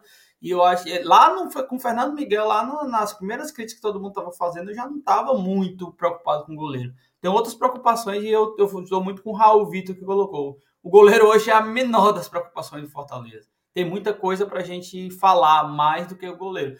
Quando resolver isso tudo, que eu acho que não vai resolver até o final da temporada, a gente pode falar de goleiro, que aí já vai acabar a temporada, seria para a próxima. Aí a gente pode levantar de novo essa bola de goleiros aí no Fortaleza. Ó, vamos lá para algumas mensagens aqui mais. Do Carlos já foi. O Clodovagner, uma provocação. Será que não tem jogador fazendo corpo mole? Mas fa fazendo, mas assim, se tivesse, seria visando o quê? Tecnicamente. Acho que é uma pergunta assim, a resposta é não. Tá? É. Não. O, ao contrário, né? O grupo tá evidentemente fechado, né? Os caras saem do jogo sentindo muito. O futebol não tá rolando. Agora, é meio que natural essas suposições, mas nem tudo é, é complô, é não sei o quê. Às vezes os caras não, não estão no, no melhor momento mesmo. É do futebol, certo? Normal. O Jefferson. Esses pedidos devem ser chatos, mas um vídeo mostrando como o Fortaleza chegava ao ataque no ano passado seria legal para visualizar essa diferença. Cara, aqui pra gente não rola por conta dos direitos de imagem, de transmissão. A gente não passar isso não, mas o importante é que internamente que o clube trabalhe com, com isso. O Lucas Bessa. Felipe, lê aí que a minha internet Cara, deu uma osciladazinha é, de novo. Eu, eu, tenho até uma pergunta. Ele fala: FT Miranda, muito poeta, é. Lucas Bessa. Lucas, tu é alguma cor do Braulio, cara? Porque eu lembro que teve um jogo, terminou, não lembro, não lembro qual foi a partida especificamente, mas na saída eu encontrei lá com o Braulio no estacionamento, até ajudei ele a sair da vaga. Ele tava, tava complicado ele passar na lotação, até colocou o carro ali para ele poder tirar, tudo, mas tinha uma, uma galera dentro do carro e um cara, massa, Renato, chegou e falou assim: Ei, avisa que o irmão do MR é isso aqui, isso aqui, isso aqui. Até eu falei para ti, massa, Renato. Ah. Aí eu quero saber agora, Lucas, você é alguma coisa do Braulio Bessa? Responda aí no chat, meu amigo. Mas mesmo que for ou não sendo, um abraço para você. E a gente só tenta, né? A gente vai fazer riminha de vez ou quanto, mas às vezes a gente tenta. O, Ro, o Rob Gol Tuf 2.0. A mídia alternativa do Fortaleza está fazendo um ótimo trabalho. Razão Tricolor e Gola de Tradição fazem um grande trabalho. E Arquibancada VAB Tricolor também, viu? Sigam lá, Arquibancada VAB Tricolor. A galera que está perguntando, se escreve assim, né, Danilo, né? Arquibancada, VAB e depois tem Tricolor, né? Isso, isso, isso.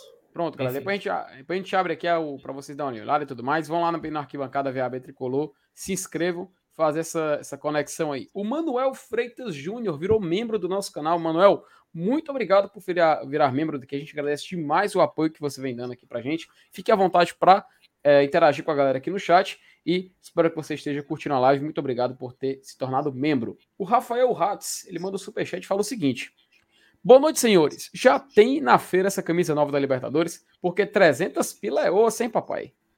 Rapaz. Eu vou passar a, a voz aí para os nossos amigos a respeito. Rapidinho, comenta rapidinho. 30 segundos a respeito desse preço da camisa, de como tá a camisa. Vocês que, pelo visto, já adquiriram, já estão usando já, na verdade. Alto. É caro. É, já era caro, né? É. Camisa de futebol é, é, muito caro. Sim, é incrível como é caro. Acaba sendo um artigo mesmo que você meio que compra com um valor embutido, assim, né? Tô comprando para ajudar o clube, tô comprando porque é, eu coleciono. Mas é muito caro. Eu não tenho roupa de 300 reais, não, bicho. Tenho roupa, não. As camisas que eu vou trabalhar são camisas básicas, camisas 3 por 100. Entendeu? Uhum. As camisas que eu tenho que tem valor são as camisas do Fortaleza. É muito caro. Sempre foi, mas esse aí foi muito grande. Aumentou 40, 50 conto de uma lapada só. Ei, ei. Uhum. Ó, tem uma pergunta também do Samuel Araújo aqui. Agradecer o Rafael pelo superchat e tudo mais. O Rafael sempre participando aqui com a gente. E o Samuel Araújo ele falou o seguinte: o que vocês acharam da estreia do Vitor Ricardo, cara? Posso começar falando? Tem alguma prova? Claro. Posso começar aqui? Cara, eu gostei, da, da estreia do Vitor Ricardo, nos momentos que ele apareceu, eu vi uma galera, sabe, Marcenato e Danilo, falando: ah, o Vitor Ricardo tá sendo isolado. Às vezes não passa uma bola para ele. Cara, não passava a bola para ele porque não tinha como você seguir uma jogada a partir do momento onde ele estava posicionado. Pelo menos enxergo assim. Tem mais, o Vitor Ricardo, ele, ele foi líder de desarmes na partida, cara, pelo Fortaleza. Ele acertou cinco desarmes da, de sete tentativas, salvo engano, de sete ou seis tentativas, ele foi o líder de, de desarmes. É, é, claro, ele não tem aquela, aquela característica de ser mais insinuante do que o Pikachu. O Pikachu é um jogador que, na ala direita do Fortaleza, ele consegue aparecer no campo de defesa e ele consegue aparecer na pequena área. O cara é muito dinâmico, ele é muito diferenciado. E já bati na tecla desde antes da início da temporada que o dia que a gente perdesse o Pikachu numa partida, fosse por cansaço ou lesão, o Fortaleza ia cair de nível. Porque mesmo que você achasse um substituto, é difícil encontrar um jogador que faz o que o Pikachu faz, que tem as características, as valências, né, como o Gorizinho fala, tem as valências que o Pikachu tem. O Vitor Ricardo, ele é um cara que a gente dispensa apresentações a respeito de quem acompanha o Fortaleza, porque é um cara jovem, é um cara que vem da base, é um cara que está em desenvolvimento, ele não vai chegar aqui já sendo João Cancelo, por exemplo. Não, cara, ele é o Vitor Ricardo, um cara que está se desenvolvendo, fez o seu primeiro jogo. É natural que tenha erros, é natural que ele fale, é natural que ele tenha é, dificuldades para tentar construir algum tipo de jogada mais, mais, mais elaborada, tentar fazer aquele 1-2 que o Pikachu faz um, um, primor magnífico junto do Tinga ali no canto direito do Fortaleza. Então eu acho que teve muitos problemas, sim, teve, vai ter que trabalhar para melhorar, é jovem, tem tempo para isso, mas é aquela questão, para um estreia de Série do Campeonato Brasileiro, talvez tenha sido o lugar errado para ele estrear. Não sei o que meus amigos têm a dizer, querem incluir mais alguma coisa, mas só para responder a mensagem do nosso querido Samuel Araújo aqui no chat do Glória e Tradição. Fala aí, Danilo. Eu acho que o, a, a, a, toda a avaliação do Vitor Ricardo passa muito pelo, pelo aspecto time, coletivo. Não dá para a gente dizer que o Vitor Ricardo foi bom ou ruim se o cara que era o, é o líder do time, o capitão, não estava tão bem. Como é que eu vou colocar o Vitor Ricardo num foguete e dizer que o cara foi péssimo, foi ruim, não presta, é um lixo? Teve gente que falou que o Vitor Ricardo era inútil. Da imprensa cearense que eu estava ouvindo no rádio, Vitor Ricardo está inútil, é um inútil, está inútil nesse jogo. Então, assim, não, não dá para balancear uma estreia do jogador. Vamos pegar, vamos voltar só uns dias atrás. O Hércules estreou numa goleada do Fortaleza, fez gol e tudo no 5x0. Não lembro quem, foi o time que ele fez, acho que foi o. O Atlético de Lagoinha, né? 5x1. 5x1. Ele fez gol, mas o time ali estava jogando, o time estava se movimentando, a mecânica estava funcionando, a bola estava entrando, finalizações acontecendo. É totalmente diferente. Talvez o Vitor Ricardo estreasse naquele, naquele, naquele jogo, talvez tinha gente pedindo ele no lugar do Pikachu no resto da temporada, porque ele poderia ter ido muito melhor, porque o time estava muito melhor. Então, assim, individualmente, eu acho que a gente faz as análises individualmente, mas a gente tem sempre que olhar a conjuntura dos caras que estão do lado do outro cara.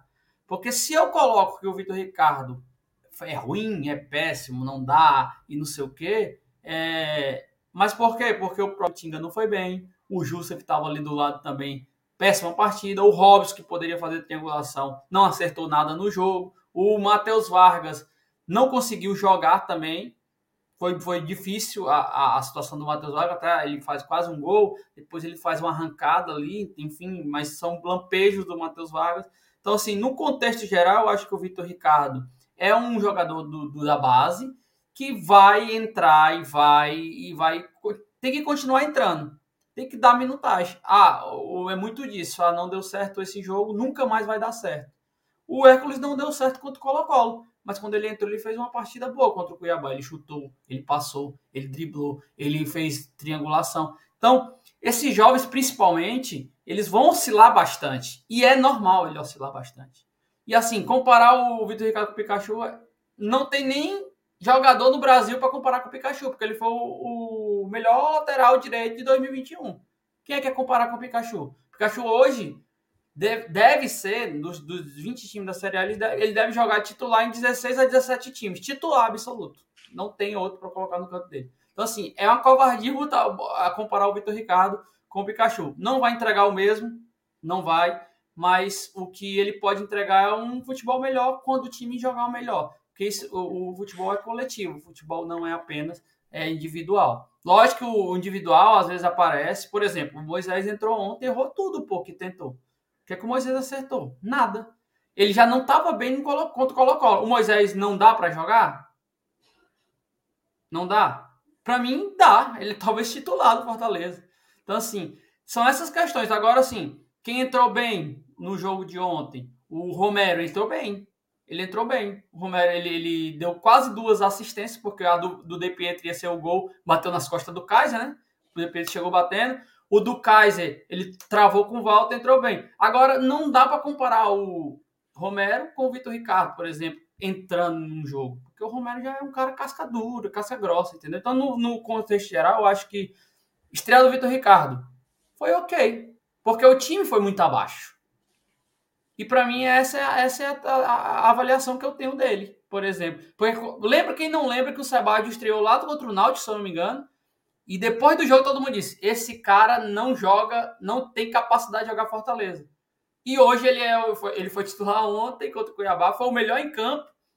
E a galera tá pedindo para ele ser no lugar do Tite, porque o Tite já não, já não tá mais prestando. Quem é o Sebadio agora que presta. O Tite não joga metade do Sebadio. Então, assim, é muito resultado. É, é, o torcedor tem todo o direito de, de, de, falar o que ele quiser. A opinião é opinião, meu amigo. Opinião não se discute. Mas aí quando a gente traz uma coisa mais ponderada, uma coisa mais avaliada, é isso que eu acho. O Vitor Ricardo não foi tão bem porque o time não foi bem. Ele pode ser muito melhor do que aquilo que ele foi. E é isso que a gente confia, porque a gente assistiu muitos jogos do Sub-23 e ele foi destaque em vários e vários jogos. E porque o cara não pode ser jogador bom também no, no, no profissional, acho que a torcida tem que ter um pouco dessa avaliação, assim. Por isso que a gente está aqui tentando dar uma, dar, uma, dar uma clareada nessas ideias. Cara, gostei muito do teu comentário, bicho, e eu tava aqui pensando. Vamos supor. é, leva essa hipótese aqui, tá? Imagina que aquele time que entrou em campo ontem era composto por 11 jogadores que estavam jogando pela primeira vez no profissional. O que é que você teria para acentuar negativamente do Vitor Ricardo? O que é que ele se destacou tão ativamente assim, dizer que ele não dá? O que que ele jogou menos que o Tinga ontem? O que que ele jogou menos que o Jussa ontem? Menos que o Robson, menos que o Romarinho, menos que o Crispinho. O que foi que ele fez? Então, assim, eu, o exemplo que você deu do Sebadios foi perfeito. Lembro como se fosse hoje. Esse cara foi, ou foi em Recife ou foi em João Pessoa. Foi um desses dois jogos. E a turma sentou o pau. Não tem condições de jogar aqui, bebê, Depois colocaram ele para jogar no Piauí contra o Altos, gramado horroroso. Tá vendo? É sem condições esse cara. Perna de pau. Hoje o Sebadios é um dos queridinhos da torcida é um daqueles que você olha para o banco e você diz: esse cara vai ser titular. Então calma, né? Calma. Eu acho assim. É... O torcedor tem o direito de opinar, papapá, papapá, mas às vezes, para queimar um jogador é assim, ó. Tum. É muito difícil. Essa transição da base para o profissional é assim, é um, é um, é um rastilho de pólvora. Entre o dar certo e o não dar certo, é uma bobagem, assim. Então, apoiem os nossos, tá? Não é fácil, não, cara. Não é fácil, não. O cara acostumado a jogar aspirantes, ninguém tá olhando, assiste um aqui, outro acolá, você entra no estádio, tem 20 mil. Ou como o Hércules entrou com 60 na final da Copa do Nordeste. Então, assim, faz parte do processo de maturação de qualquer jogador jovem ter partidas boas, ruins. Boas, ruins. Se você não tiver esse equilíbrio de esperar o processo, aí não adianta você ficar com aquela conversinha. Ai, não tem um jogador da base que vingue, não sei o que, papapá. Calma, né? Você vai achar jogador da base pronto uma vez na vida. sai um craque, né? Sai um Neymar. Cara estraga. O normal é isso. É um processo, é oscilação, jogos muito bons, outros nem tanto. E o caso do Vitor Ricardo, nem acho que foi isso. Não cons... Se você me dissesse assim, olha aí os cinco piores da partida, o Vitor Ricardo não estaria lá. Não estaria lá. Então eu não, eu não consigo entender por que peso assim para criticar o rapaz. Deixa o cara jogar e desenvolver futebol. Loucura e isso. Só para ah. fechar dois pontinhos que eu esqueci de claro. falar na minha, na minha composição, que você estava falando, estava lembrando. O Voivoda disse na coletiva que não ia tirar ele, tá? Ele só tirou ele porque ele sentiu. Esse Foi. é um ponto. Tá no, e, o, e, o segundo momento é que o Vitor Ricardo tá, está saindo de uma base do Fortaleza. Que teoricamente não tem essa, vamos ser sinceros, não tem essa, esse fluxo bem definido. Tá voltando a ter, né? Não tem esse fluxo de jogador jogasse lá naquelas loucuras de 2000, 2002, 2003, 2015, não lembro bem, que era foi Bismarck, um monte de gente subiu de uma vez, porque ali era necessidade, não era porque o Fortaleza tem uma grande capacidade de colocar os, os times, não. Agora, se o Vitor Ricardo é um, faz uma base, eu vou comparar para o extremo, o Santos, Fluminense, esses caras que já tem esse fluxo e a torcida confia mais na base às vezes do que na própria contratação, porque é assim no Flamengo, no próprio Fluminense, no Santos. Uhum talvez nem tivesse essa, essa, essa, essa pergunta. Não que o amigo não tenha feito a pergunta errada, mas talvez não tenha esse questionamento com, a, com o jogador, com a base, com o jogador que vem da base. Porque eles já entendem que isso é normal. Por Fortaleza, não. Se o cara não jogou a primeira partida bem, ele não presta. Se ele jogou bem, aí ele tem que ser titular no lugar de qualquer um que estiver na posição. Então, assim, a gente também é cultural nosso não ter essa, é. essa, essa mente como tem Santos, Fluminense, Flamengo, esses times que levam seus jogadores da base profissional e aí dão tempo para o cara trabalhar. E o cara trabalha tranquilo, trabalha tranquilo, no tempo certo, maturando, na hora no, entra, em, entra em final de campeonato e dá certo. Ou às vezes não dá certo e não é queimado pelo mesmo problema. Então, assim, a gente também tem essa parte cultural nossa que a gente não. A gente acho que vai começar a mudar isso com o Fortaleza investindo mais nas categorias de base, trazendo novas peças aí para o elenco.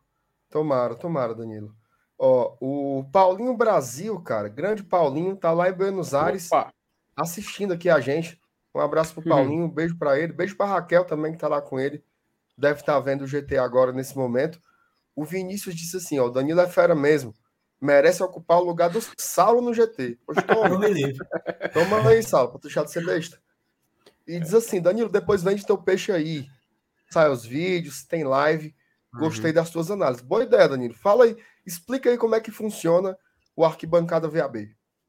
O Arquibancada VAB, rapidamente, ele era, eu, era um blog no Facebook que depois eu participei de alguns canais, né? Participei de Sempre Fortaleza, participei do Razão Tricolor. E aí eu, eu não tive mais tempo e hoje eu trabalho com vídeos, né? Vídeos é, diários, dois a três vídeos diários. E agora a gente está tentando emplacar nessa, nessa, nessa, nessa, desde abril.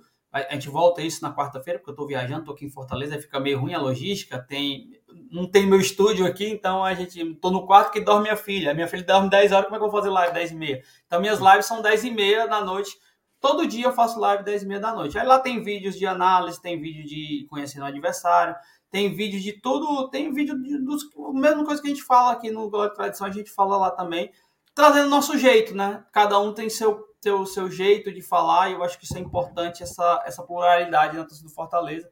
Então, assim, uhum. a gente vê, eu faço vídeos, tem vídeos todos os dias no canal, um ou dois vídeos, e à noite tem live. Nesse momento não tá tendo as lives porque eu tô, tô fora de casa, fora de São Paulo. Mas se você quiser acompanhar o trabalho, se inscreve lá, passa um mês. Se você gostar, continua. Se você não gostar, você pega o B que ainda sai falando mal. Diz que foi o MR que, que, que a culpa é do MR. Então, e... assim, é, é, assim que a gente trabalha.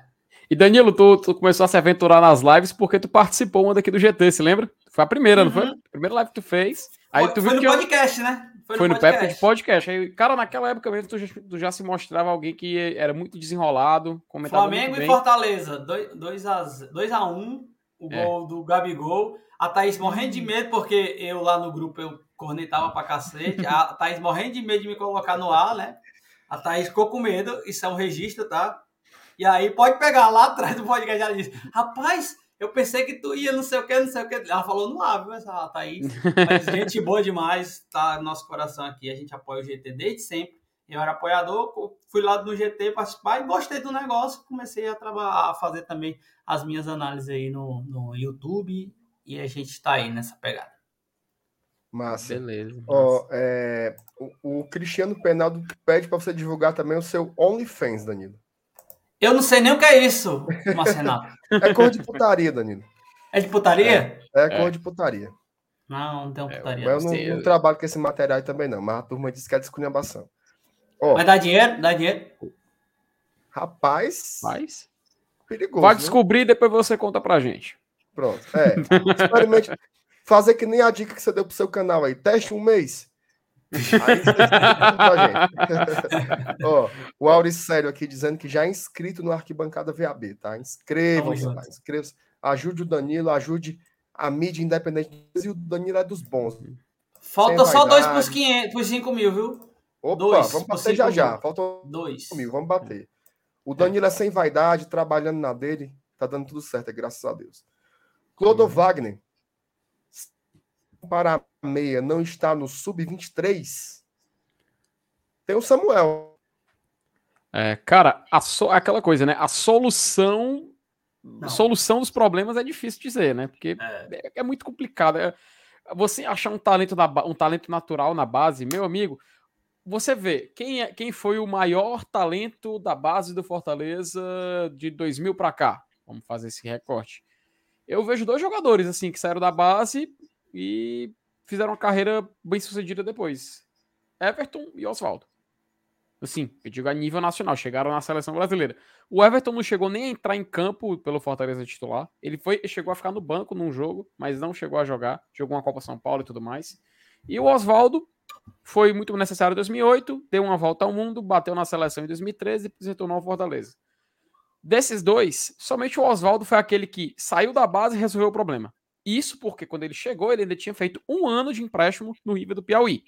Que ele foi bem no Campeonato Piauiense, voltou em 2008 com uma maturidade inacreditável para a idade que ele tinha, conseguiu chamar a responsabilidade de tirar o Fortaleza de um rebaixamento. Tirando isso, cara, eu não me recordo um jogador que saiu da base e assumiu a responsabilidade assim de eu resolvo o problema do Fortaleza, eu sou a solução dos problemas. Então acho que é muito complicado a gente falar que a solução já esteja lá. Pode até estar, tá, né? A gente sabe que futebol é maluco. Mas assim, a chance realmente de você encontrar um jogador com, ta com um talento pronto para já tá, jogar uma Série A, jogar uma Libertadores, eu acho muito improvável. Então, acredito que a solução dos problemas não está na base. E quem sabe a gente pode colocar ali entre parênteses, não está ainda na nossa base, né? É, essa, essa de procurar um, um salvador é, é perigoso, né? Demais, cara, demais. O cara vem para agregar, para somar e para se desenvolver. Puxar alguém da base para resolver um problema é, é uhum. é, é, complexo, né? O Auricério pede um alô para ele e para a esposa dele. Diga o nome dela, Auricério. Mais um alô para vocês aí, tá? É, o, o alô, Prata. Alô, calma aí, meu filho. Ele pediu para mim também. Calma, ele pediu para mim também, pô. Perdão. Um, um alô para o Auricélio e para sua esposa, rapaz. Um abraço para os dois aí. Pronto. Olha aí, ó. 5 mil, Danilo, confere? Deixa eu ver aqui, deixa eu atualizar aqui. Mas acho que vai bater, a galera do GT é foda, mano. 5 mil. Bateu, 5 mil e 1. Nós. aí. Boa. Obrigado. Boa. Aí, Obrigado, rapaz. Pessoal. Parabéns, Valeu, Danilo. Parabéns, cara. Parabéns, cara. 5, Continue cinco, se inscrevendo, viu? 5, 5. Chegar no 5.100, já já. Bancada VAB, tá? O trabalho do Danilo é muito bom. É... Vamos lá, eu vou passar aqui a a vírgula, e depois a gente vai falar um pouco sobre Libertadores, tá? Virar um pouco aqui Bora. a fita.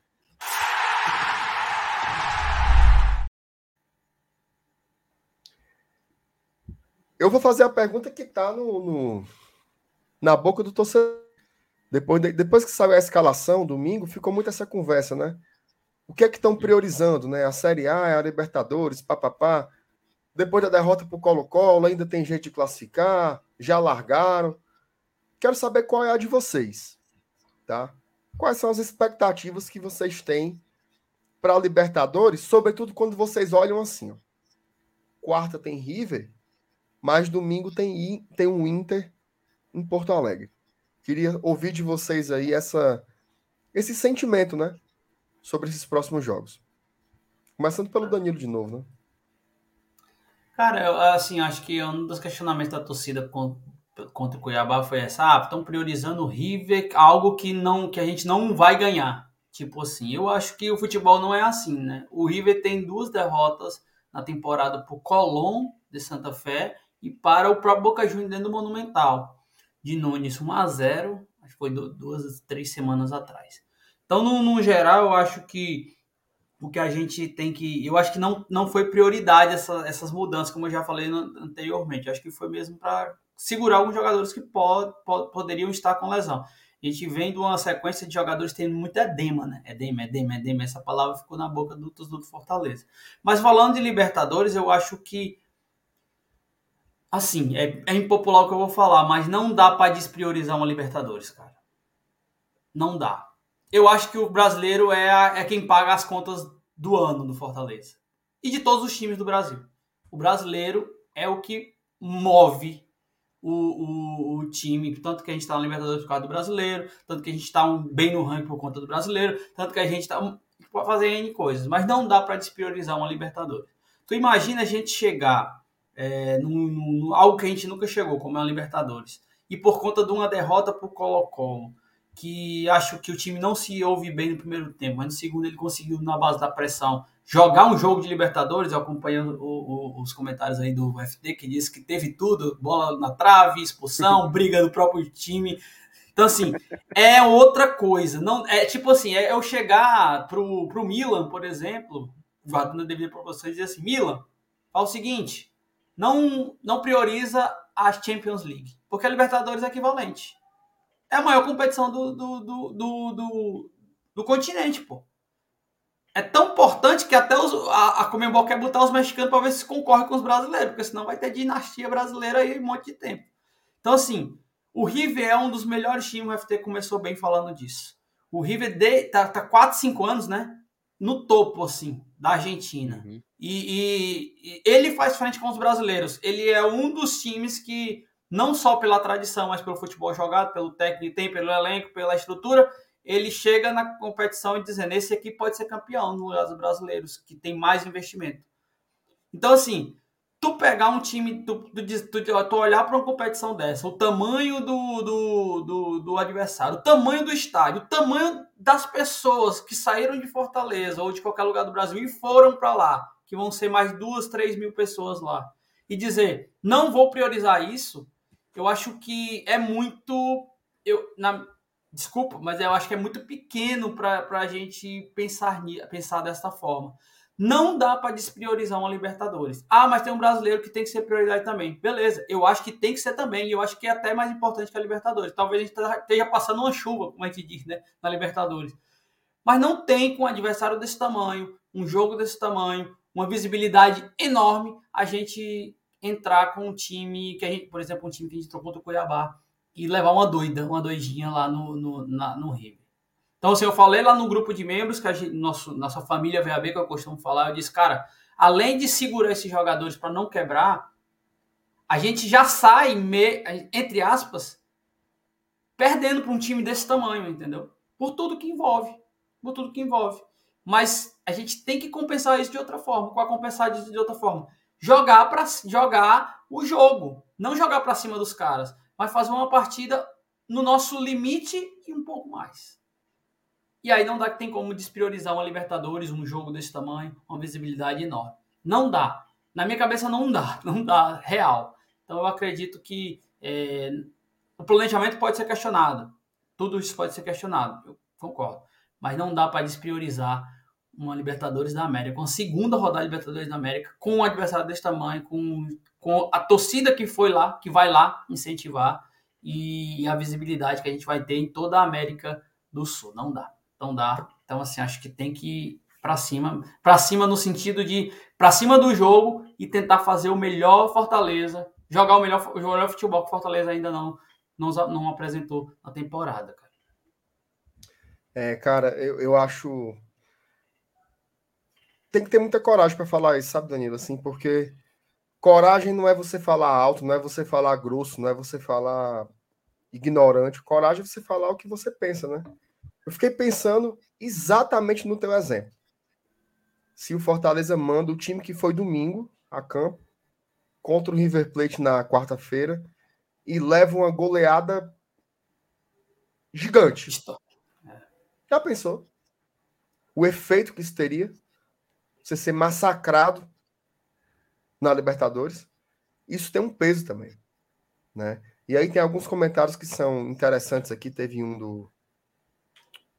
Cadê Jesus? O Manuel Elier de Aquino, ele colocou assim: Como desprezar a Libertadores se foi a nossa maior conquista em 2021? Sonho de qualquer clube brasileiro. Cara, é óbvio que a gente entende é, o quanto a Série A sustenta o projeto do Fortaleza, né? Mas você achar que isso significa não. Vou colocar os reservas lá na Libertadores, porque só está prejudicando o meu calendário. Não dá para ser assim, né? Não dá para ser assim. Até porque é a nossa marca que está sendo impressa no continente, é o Fortaleza que está entrando em campo. É o Fortaleza que está entrando em campo na segunda competição mais importante do mundo quando se trata de clubes de futebol. Então, a grande dificuldade nossa aqui, cara, é achar o equilíbrio nas coisas. Né? Porque é sempre 8 ou 80. Ou vamos ser campeão ou vamos largar. Eu acho que não é por aí. Eu acho que o Fortaleza tem um desafio muito grande. São muitos jogos, muitas competições. O calendário é apertado, mas eu acho que o elenco foi qualificado e todo mundo dizia que foi qualificado pensando nesses desafios. Vai ser muito difícil, mas não tem como largar não, cara. Imagina aí. Vai botar só as camisas para jogar quarta-feira? Porque o Inter não tem como, não tem como ser assim. É... Olha isso aqui, cara. Camisa feita para competição. Aí a gente agora vai dizer, não, isso aí tá só atrapalhando. Vamos focar na Série A. Calma, né? Eu acho que nem, nem muito ao céu, nem muito ao, ao inferno também. Vai, Felipe, o que é que tu tem a dizer sobre esse assunto aí, cara? Sabe, Márcio Renato, uh, o jogo de quarta-feira, uma curiosidade, tá? Vai ser o, vai ser o jogo do Fortaleza que talvez, tá? Talvez vai ser o jogo onde o Fortaleza vai jogar para o maior público em toda sua história.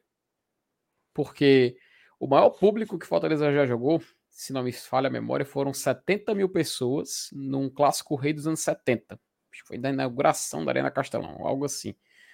E o River Plate já anunciou que todos os ingressos foram vendidos.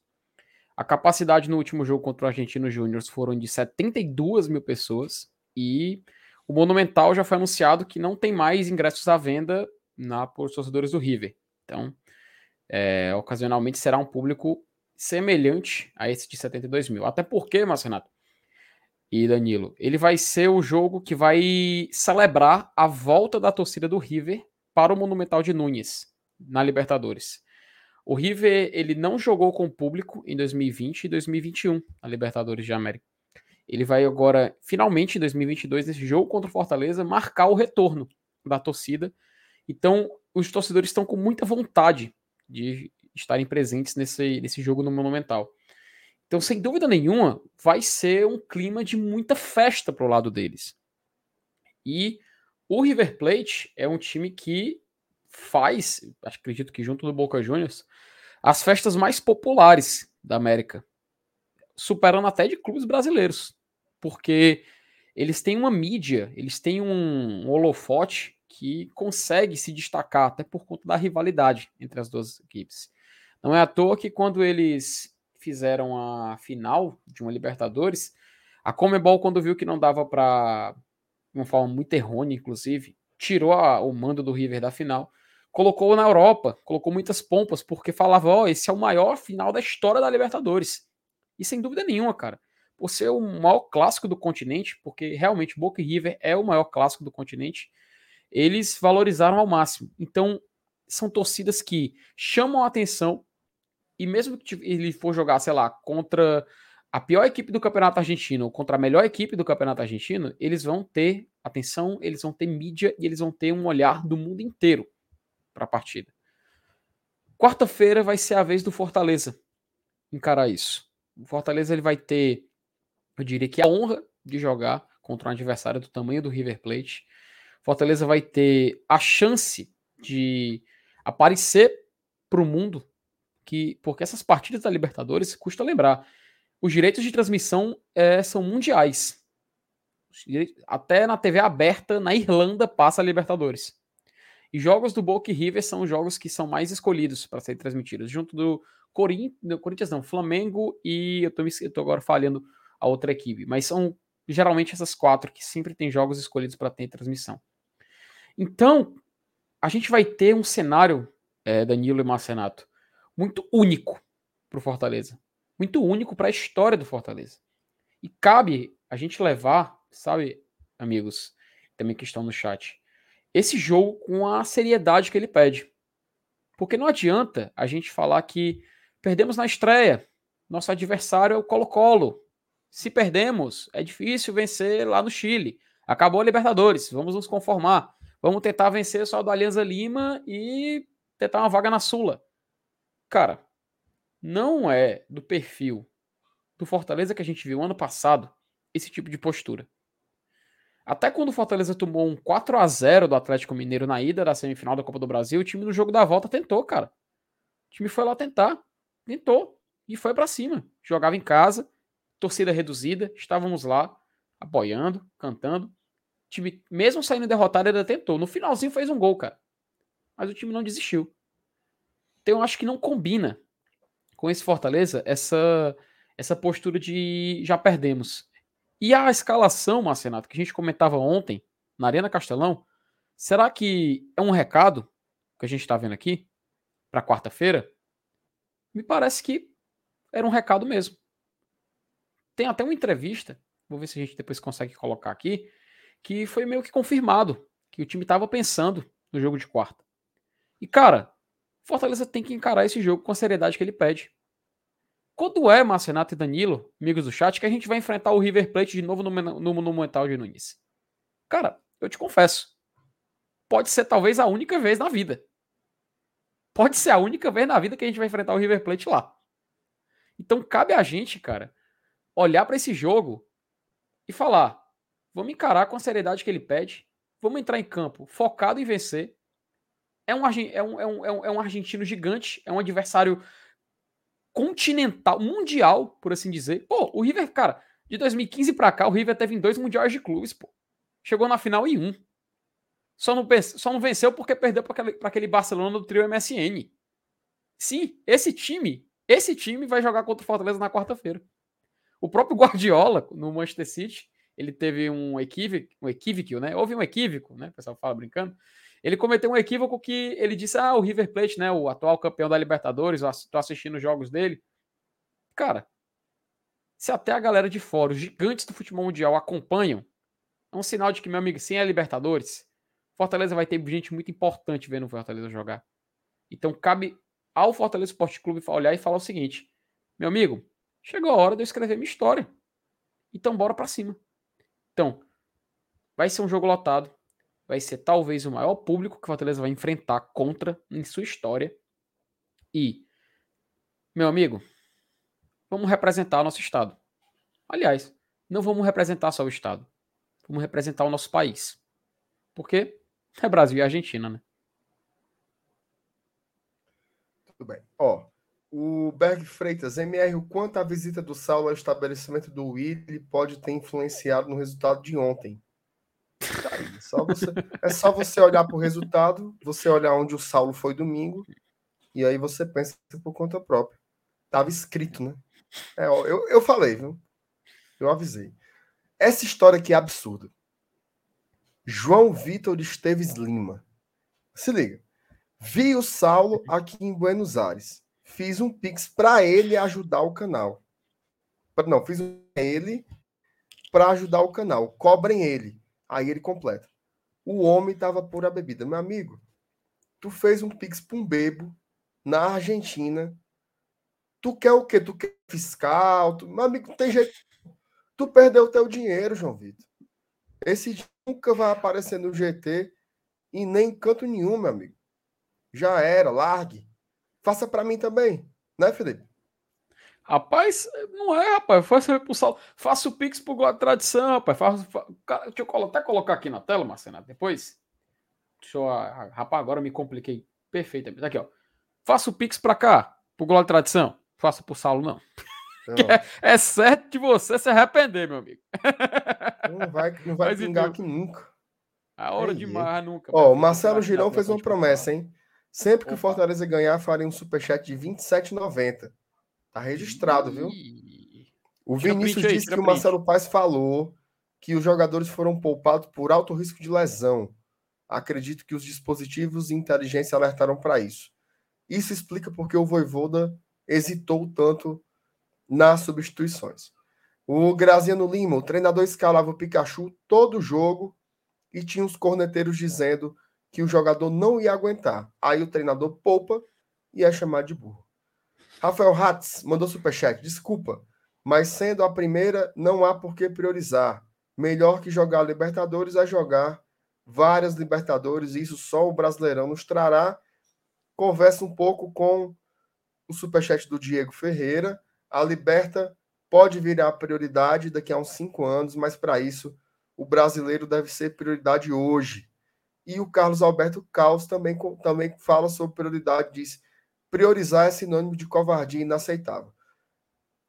Aí eu acho que vale a pena falar o sinônimo de prioridade. Que, que, porque, veja só, vamos supor, o cara, o, o cara tem dois filhos, certo? Um tem anos e o outro tem seis. Qual é aquele que você, até legalmente, né, vai dedicar uma atenção maior? Vai dedicar uma prioridade. A criança, pelas leis brasileiras, ela tem prioridade absoluta. Né? Tem até um estatuto específico para isso. Isso não significa que você vai abandonar o seu filho mais velho. Que você vai deixar que você vai expulsar ele de casa, que não vai, vai dar mais nem a benção para ele. Não é isso, não, cara. Priorizar não é escolher uma, não. Priorizar é apenas estabelecer uma ordem de quem vem primeiro, só isso. Então, essa visão, ok, eu, eu veja só, eu concordo. Priorizar a Série A. Essa é a minha opinião. Mas isso não significa abandonar a Libertadores, não. Seria uma loucura. Uma loucura largar a Libertadores. Bota só. Pra que a... quis ir? Pra que quis ir, então? É. Não vai largar? Olha. Cara, Esse é o significado até... de priorizar, tá? Só isso. É até interessante, Marcelo, te falar isso, porque, cara, olha, olha, olha, que, olha que louco, né? Uh, na Libertadores, a gente estreou contra o Colo-Colo, né? O River estreou contra o Alianza Lima. Ok. Vamos só supor, tá? Vamos supor que o Fortaleza empate o jogo contra o River que ele consegue, sei lá, assim, 1 a 1 0 a 0 ok. E no outro jogo, Colo-Colo e Alianza Lima, pode acontecer algo semelhante. Depois, o River é, vence o Colo-Colo e o Fortaleza vence o Alianza Lima. Os dois vão ter quatro pontos. E o Fortaleza ainda vai ter mais um jogo contra o Alianza, que é considerado o time mais fraco. Cara, ainda é muito cedo pra gente dizer que acabou, que desistiu. E outra, das quatro vagas, três colocam Fortaleza nas oitavas de final de uma competição continental. Mas não significa que a gente vai focar no terceiro lugar, meu amigo. Se dá para chegar em segundo em primeiro, vamos tentar, cara. Vamos tentar, pô. Vamos fazer só um, uma reflexão rapidinha, básica. 2x1 um Fortaleza contra o Colo-Colo. Como é que seria tratado? E perdeu pro Cuiabá do mesmo jeito. Só muda o resultado aí do. Oi, vamos, vamos, vamos no, no, no máximo, não, vamos no, no mais ou menos. 2 a 2 Benevenuto acerta aquela cabeçada, gol, o Castelão explode. Final do jogo, 2 a 2 Fortaleza com um ponto, perde para o Cuiabá, vai ganhar contra o River. Tinha que priorizar o brasileiro ou priorizar a Libertadores. Assim, eu acho, eu, eu acho muito, muito, na boa, eu acho muito pequeno fazer esse, essa, essa, essa, essa questão, sabe, de tem que priorizar esse aqui, não sei o quê. Eu sei que Fortaleza não está, não é o patamar do Fortaleza, está no Libertadores. Não é. É a primeira vez que a gente está. Não é patamar nem do Nordeste estar no Libertadores, isso é realidade. Fortaleza chegou com seus méritos à quarta colocação, entrou nessa competição, Fomos para o sorteio, sabíamos qual era o, o, o, sabíamos já qual era o adversário, sabíamos também que, está, que teria é, confusão de calendário. Agora, meu amigo, é jogar. É jogar com o melhor que tem. E não o melhor que tem não é ter o Max, Tinga, Tite, Benevenuto, é, Zé Welles e quem é o, o volante que vocês acham que é o titular hoje? Zé Welles e Hércules, talvez? Para mim, sim. É, pode ser. Lucas Lima, Pikachu, Crispim, Kaiser e Moisés, por exemplo. Não é o melhor do Fortaleza não talvez para o jogo do River não seja esse. Pode ser jogadores que estejam com melhores condições que outros e vão vai ter um vai ter um time melhor ali na questão física. Então assim, é, é, é eu, eu, defendo muito essa questão. Não dá para a gente abandonar com um jogo a, a Copa Libertadores da América. Porque senão a gente vai começar, a gente vai trazer essa, essa, essa priorização para o Campeonato Cearense, então não precisa ganhar o Campeonato Cearense, porque vai ter jogo do brasileiro também emendado. A gente vai olhar isso para a Copa do Brasil, a gente vai ter a mesma discussão. Então, assim, é, é porque tá doído essa questão do Cuiabá, entendeu? 1x0 do Cuiabá tá doído e parece que não tem mais jeito do Fortaleza se recuperar na competição que tem mais 37 rodadas. Então, para alguns é mais ou menos. É, é, eu sinto isso. Posso até estar tá sentindo errado também, porque eu também não sou a mãe de para sentir tudo é, mas eu acho que essa derrota é doída no quesito que perdemos três pontos que não deveríamos perder. Beleza. A gente fez isso em 2019, 2020, 2020, perdeu pontos. E o FT, vários podcasts dizem, cara, essa, lá no contra Corinthians, que a gente estava ganhando, levamos um empate, a virada lá na Arena Corinthians, cara, esse jogo aí se pudesse ter sido esses três pontos. E mesmo assim a gente conseguiu na recuperação tentar. A... Mas acho que a gente tem que ter um pouco mais de calma com essa, essa questão. A Libertadores, no máximo, no máximo, vai ter mais dois ou três jogos para a gente definir se a gente vai né, classificar ou não, porque há uma definição agora contra o River e depois contra o Alianza Lima. Agora sim, se vier um resultado normal, perder para o River, e aí no Alianza Lima, dentro de casa, a gente perder, aí eu acho que aí já é, a gente muda o discurso. Porque é, é questão de mudar mesmo, porque é, outro, é outra maneira de ver a competição, porque seriam três derrotas e aí ficaria muito mais difícil a gente conseguir até a terceira vaga, né, nesse sentido. Mas assim, cada momento, e esse, nesse momento, dia 11 do 4, 21 e 44, não é para se desprezar Libertadores. Eu tô nesse encalço aí, viu? Pegar o Alianza Lima. Descer nesse Alianza Lima aí, porque no, Mal ou bem, o cara terceiro lugar aí, meu amigo, já cair nas oitavas da Sula é ouro, pô. É doido, é, bom, demais. bom demais. Bom demais. Nenhum time conseguiu, né? Nenhum time nordestino conseguiu nem do estado, na oitava, né? Não, não. não acho que não, nordestino não, não sei. Não, o, acho que o Bahia já, já passou, né? Nordestino ah, é, já conseguiu. O Bahia classificou já, é verdade. É, é, não, o Nordestino já conseguiu. O Bahia já foi das quartas de final em 2018 e o Sport foi quarto de final em 2017. Pronto, seríamos o terceiro a chegar na oitava de final de Sul-Americana. É grande também. Isso, isso. Chegar é nessa. Na... É, é. Sim. Assim, Sul-Americano, né? Porque se eu falar Comembol, o CSA não, já foi finalista. É, não, mas ali tinha. Era, como era o nome daquilo mesmo, daquele torneio, cara? Copa Comembol, era Copa, Copa Comembol. É verdade, verdade, verdade. É o que hoje é a Sul-Americana, porque lá estava mais vaziado porque ainda existiu a Mercosul e a Merconorte, que também chegou a existir na época. É, tinha isso aí mesmo. Eu lembro dessa competição. Dedé Cervejeiro, nem céu nem inferno. Vamos sempre priorizar o próximo jogo. Confio no voivô da comissão, diretoria e jogadores. Valeu, Dedé.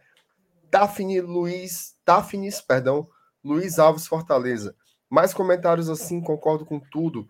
Outras mídias alternativas estavam inflamados e estressando a torcida. Assisto todos. Beleza, Daphnis, valeu.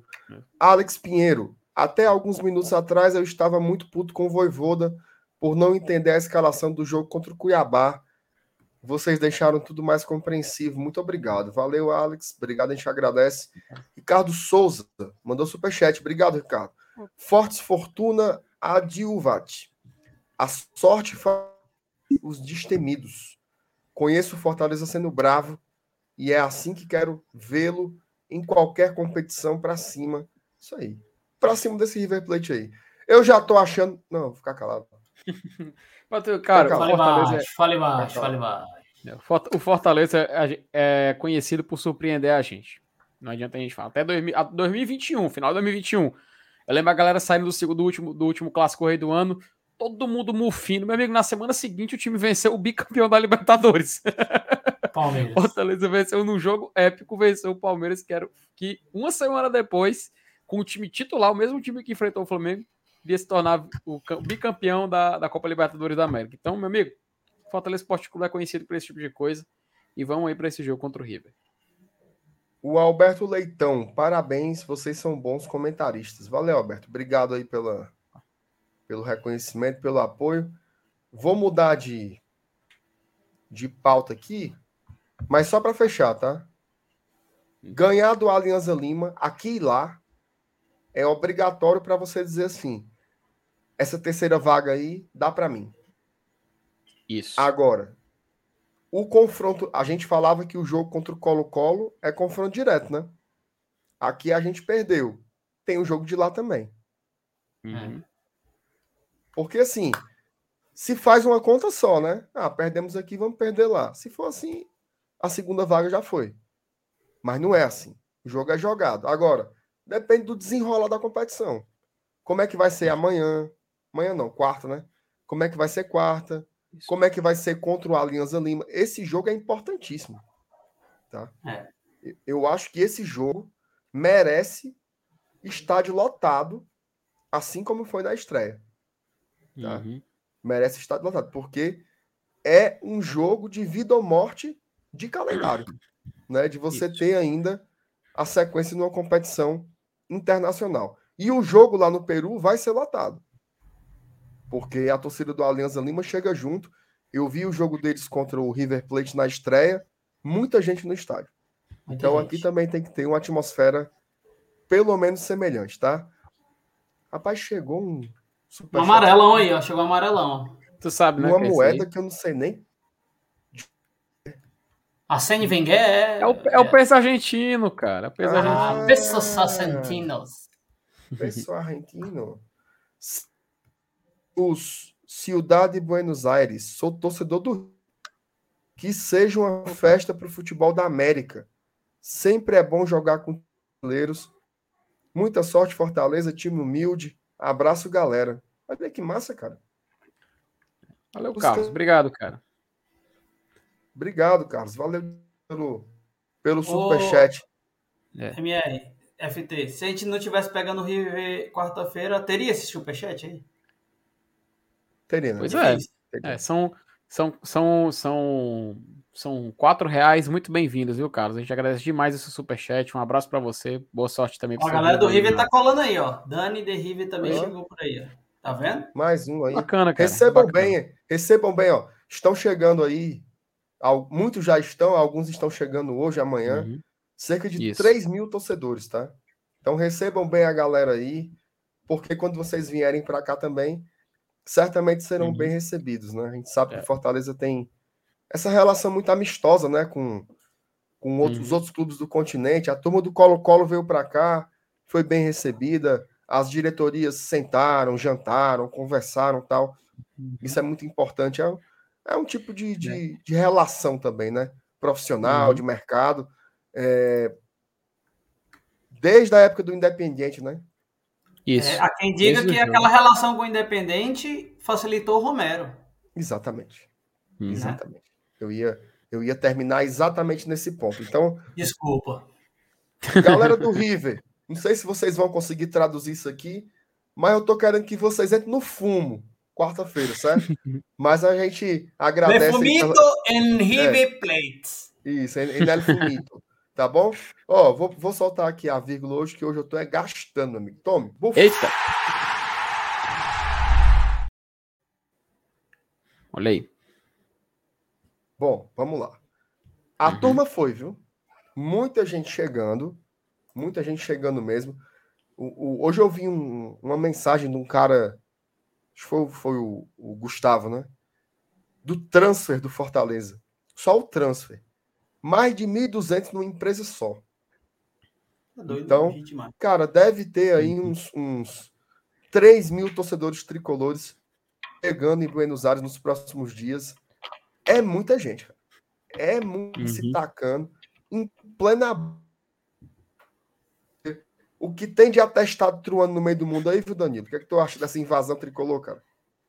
Mas é, é, é isso. É, é, é, é, o que torna o jogo grande. O cara, lógico, o cara vai fazer, tira uma, aproveita e tira uns 3, 4 dias de férias ali, curte a cidade, conhece outro país. Tudo isso é relevante, mas o gatilho disso tudo é o Fortaleza estar nessa, nessa, nessa partida, né? Como foi contra o Independente. O Independente, o Fortaleza também encheu a, a, a Vijaneda, né? O Libertadores da América. E nosso setor acredito que vai estar bem preenchido e acredito que quem foi vai estar numa empolgação tão grande, tão grande, tão grande que vai, vai a gente vai dar para ouvir na, nas, nas, nas transmissões o, o torcedor tricolor é, cantando, gritando os hinos e a, a, a, as, as músicas e etc. Agora sim, a gente vê muita gente indo e eu sou o cara, viu, MR, que eu, eu gosto eu, eu gosto do meu sucesso, mas eu gosto também do sucesso dos outros, sabe, macho? Eu, eu não tenho essa besteira comigo, não. E eu curto qualquer um que poste foto em Buenos Aires com a camisa do Fortaleza. Eu curto, mano. Seja no, no qualquer lugar aí dessas redes sociais aí, que eu também. uso mais o Twitter hoje. Mas eu curto porque, cara, eu, eu imagino que para alguns ali é uma, é, é uma coisa única, talvez, na vida dele. Como o FT disse, ah, o jogo do River foi, é, pode ser único. Mas a ida de, de, algumas, de umas galeras, que a gente até conhece alguns assim mais de perto, que fazem um sacrifício medonho para estar tá lá, pediram o patrão para pegar folga, para compensar em sábado, trabalhar no domingo. Meu amigo, eu conheço algumas, algumas dessas pessoas que foram e que, cara, eu, eu, eu acho que e aí é sempre demagogia. Eu acho que independente do resultado, se o Fortaleza jogar bem, já valeu essa viagem aí para os caras. Já começou valendo desde o começo, né? Na verdade. Mas o Fortaleza jogar bem, é, independente do resultado lá contra o River, um gigantesco time no mundo, não é? Porque considerado Boca e River às vezes o clássico maior clássico do mundo, não é clássico só daqui da América do Sul, da Argentina. Talvez é considerado para alguns o maior clássico do mundo o grande clássico é assistido por, pelo mundo inteiro. E não vai ser Boca e River, mas vai ser Fortaleza e River. Então essa galera que tá lá, essa galera que, que foi, que saiu de casa, tá lá, tá curtindo, tá brincando, meu amigo. Eu curto todo mundo eu acho que essa torcida é, é basicamente isso. O tamanho do jogo importa. Talvez em Santiago não esteja tanta gente. Talvez em Lima não esteja tanta gente. Mas para esse jogo, com o, adversário, o tamanho do adversário, eu acho que é importante. Então a galera que foi, que hum, que, que venham bem, né? Que voltem bem também para suas casas quando voltarem. Mas eu acho que vai ser apoio incondicional. Só um detalhe dessa, dessa questão é que os vouchers de quem comprou o ingresso, né, vão ser trocados, né? Então fiquem ligados aí a galera que foi e quem vai, porque tem gente indo ainda, né, Tem gente que ainda tem, tá indo. Tem. tem gente que ainda tá indo. A, a TUF, por exemplo, tá em, parou em, no Paraná hoje, viu, evento? Tá ligado? Tu viu? Parar lá na, na, Ali é pressão, viu? Ali e tem mais 40 horas de viagem, parece que é 20 horas, ou 40 horas de viagem, não lembro muito bem. Mas, é chão. É, mas já é chão chegar no Paraná, viu? De Fortaleza. É. já é chão pra caramba. Então, assim, essa galera, cara, vai, é, é, é, momento único, acho que tem que ir. Eu não pude ir por, por algumas, algumas questões, eu vim para Fortaleza também, já gastei tudo que eu podia gastar aqui em Fortaleza, não pude ir para lá, mas é, é vai dar tudo certo, cara. E a torcida do Fortaleza é, é, imensurável, assim. Todo, todo torcedor fala isso, né? A minha torcida é, uma, é mais fanática, tá mais não sei o quê. Mas eu acho que a torcida do Fortaleza demonstrou, não só no, Independente, mas agora, que é, realmente acompanha esse time onde ele estiver, né, cara? Sem dúvidas. E, e no hora dessa, o, o, o Saulo já perdeu esse voucher, meu amigo. Ele vai tentar, tentar entrar lá na, no Monumental de Nunes com a carteirinha de estudante. Ah, Ei, macho, não vai dar certo não, Sal. Já, tu já era. Vai... Nem esse jogo tu vai ver mais, infeliz. Felipe, essa invasão tricolor aí, cara, como é que tá? Cara, é muito massa, né? É muito massa. Eu lembro de 2020, como a gente Porra, ficava orgulhoso, cara. né, de ver, o, de ver torcedor do Fortaleza assistindo o jogo fora. Pô, assim, eu, tu, será que vai ter torcedor lá, lá, lá em Lima, lá no Peru? Assistindo Aliança Lima e Fortaleza? Será? Aí, a, gente, a, gente já visi, a gente já visitou no Vamos Invadir, a gente viu como é longe, menino, como é afastado esse estado. Queria ir, Felipe. Cara, contra o Aliança Lima? No Peru. É, peraí. Peraí, Marcelo. assistir de casa. Queria ou não queria? Responda, de casa. Eu prefiro assistir de casa. Esse aí assiste de casa. Eu assisto aí, uma bebidazinha, uns comes e bebe ali, pronto. Aí a gente assiste. Mas, querendo ou não, cara, é muito massa a gente ver a presença do torcedor em jogos fora do país, né? Quando eu jogo. Eu lembro, quando o Fortaleza ia jogar, por exemplo, Campeonato Brasileiro 2005, eu, 2006. Eu lembro que eu assisti o jogo, Fortaleza fora do, fora do estado. Aí mostrava a torcida, né? Torcida visitante. Às vezes era assim, chefe, às vezes eram uns gatos pingados, mas você, oi, que massa, né? A galera vai, a galera comparece. O, pronto, o Danilo no jogo da, da, da, da Série A, quando você jogou, jogou fora, né? Recentemente. E contra uhum. o Corinthians, tu foi, não foi, Danilo? Contra. Quanto, qual, qual foi os jogos que tu foi agora fora? Eu, eu fui no. Agora eu vou revelar, porque eu revelei isso aí. Já fui, eu fui clandestino no São Paulo e no Palmeiras. Eu fui ali eu tava clandestino. Foi o 3x2 que o Fortaleza ganhou contra o Palmeiras, uhum. aquela vitória que você até citou. E 1x0 gol do Hobbs lá no. Primeiro, acho que foi o primeiro jogo que o Fortaleza ganhou no Morumbi, né? Aí eu levei fumo no Corinthians, que foi 1 a 0 né? O gol ali no final das coisas. E, o, o, e o, lá no Red Bull Bragantino, uma péssima atuação do time, o time levou uma goleada. Mas o problema é o Vinícius Chaim, viu? Tá do meu lado. Se eu, se eu for sozinho, dá certo. O Esse Chaim do meu lado, acabou-se. Esse aí é carregado. Mas, mas, esse aí é, viu, meu filho? Agora, agora tu citou um, você um abraço pro Chaim, rapaz. Mas, enfim, né? Mas, cara, assim, era muito massa a gente ver torcedor visitante em qualquer canto, sabe? E a gente vai ter oportunidade de ver Fortaleza jogar em três capitais, cara. Três capitais é da América do Sul. Fortaleza vai jogar agora em Buenos Aires, depois ele vai jogar é, em, lá em Lima e depois ele vai jogar em Santiago, pô. Isso é sensacional. E eu não tenho Ô, dúvida, Felipe, cara. Só, ah. eu me veio a dúvida agora. O Colo-Colo deve ser um dos maiores times do Chile, né? É o maior. O maior. É o maior. É o, maior. o River, o River com certeza é um ali pareado, ele e o Boca, né? É, Os maiores é, times da Argentina. As duas, as duas maiores potências da Argentina. E o, e o Alianza Lima é o maior do Peru também. É então já tá pegando o, o, maior do Peru. O Peru. Isso. Já pensou tu, tu, comemorando um gol pulando lá no Peru, hein, Felipe? Já pensou? Rapaz, eu iria se fosse com você, Danilo. Mas não pulava, não. Mas sim, cara, é muito bacana ver o Fortaleza, mas é, se representando, sabe? Sendo representado, porque o torcedor, querendo ou não, ele tá lá para representar. o... Opa. O Messi vai ter torcedor em Nime Santiago, família e amigos cara, que massa, velho. Pensou, isso é massa demais, mano. E isso, isso irado, que vale a irado, pena, cara. Irado. Sabe o que muito vai ser massa. legal? Sabe o que vai ser legal? Quando a gente no futuro for olhar fotos desses jogos e vai ter a foto da torcida visitante e vai estar tá lá o Fortaleza, pô vai estar tá lá a galera lá acompanhando. Isso, isso não tem preço.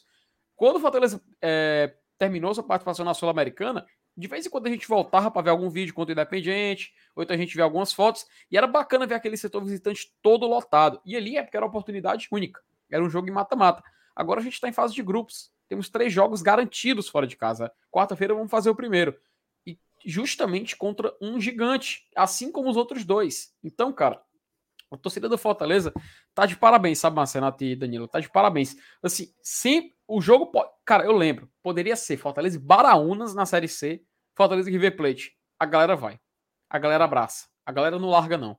E, a, e, e, e isso, isso é o que, que a gente tem que valorizar, porque não é só na Libertadores que a torcida do Fortaleza se faz presente. Meu amigo, Forta, pronto, craque e Fortaleza. A Série C, acho que era 2013. Craque e Fortaleza. Você sabe onde era o craque? Você sabe onde era o craque? Na Cracolândia. Goiás. Não. Exatamente, Goiás. A galera foi, meu filho. A galera foi, foi lá acompanhar o jogo. Eu lembro na TV Brasil, na transmissão, mostrando o setor da torcida, vi algum, alguma galera lá presente, pô. E, meu amigo, agora o pessoal vai ter a chance de ir pro Monumental de Nunes. Que é um dos tempos do futebol não, mundial, pô. Não é pouca, pouca coisa, coisa, não, não, pô. Então, meu amigo, tem que valorizar tem que valorizar, tem que parabenizar e, acima de tudo, torce... outros torcedores têm que reconhecer, sabe? Porque eu vejo muita gente, sabe, é, Marcenato, e eu fico um pouco triste com isso. A galera olha para alguns torcedores, quer desmerecer, a galera quer encontrar falha, quer encontrar coisa. Meu amigo, não é hora disso, é hora da galera se unir, partir para a festa e comemorar um momento único.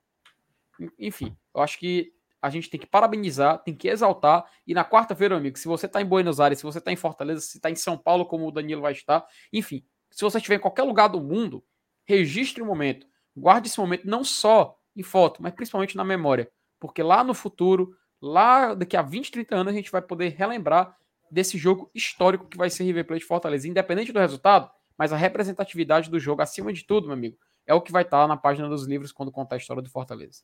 Eu só tenho uma pena desses jogos, viu, Marcenato? Porque uma hum. quarta-feira, nove da noite, era jogo de Globo, né? Que o é. Galvão narrando, dizendo assim: o Fortaleza é o Brasil da Libertadores. Aquela memória afetiva dos anos 90, dos anos 2000, né, Seria né? Incrível. Seria incrível. Seria, é, só tenho pena desse, desse momento aí que não vai passar numa TV aberta, assim, que todo mundo vai ter o acesso, né? Isso é, isso é ruim. Mas, vale, mas é válido também. Ó, oh, Felipe, lê, lê, mais algumas mensagens do chat. Claro, claro, vamos lá ler. O eu, Ezio Amaral e o Ezio, cara, vocês são bons demais, estou viciado, assisto todas as noites. Aí, Marcenato, elogio, cara, do Ezio. Valeu, Ezio, um abraço. Obrigado.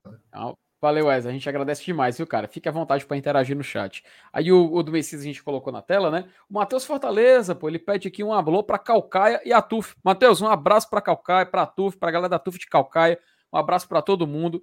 E é isso aí, cara. Quarta-feira, jogaço. Um abraço para uhum. você e toda a galera. Com certeza vão estar tá ligados nesse jogo histórico. O Fernando Júnior, ele falou o seguinte: o maior do Peru é o universitário, mas Aliança e Cristal são gigantes também. Cara, porque o Aliança ele conseguiu um status de, de atenção nos últimos anos que, é claro, o estádio do lado universitário é, é, é gigante, gigante, tanto que foi a sede da final de 2019, salvo engano, aquela final. Foi o primeiro jogo com final único né, da Libertadores. Flamengo e River Plate, que é adversário do Fortaleza na quarta-feira. Só pra gente ter noção do, do adversário que a gente vai pegar, né? É porque eu não, eu não sei se ele tá só medindo os títulos, né?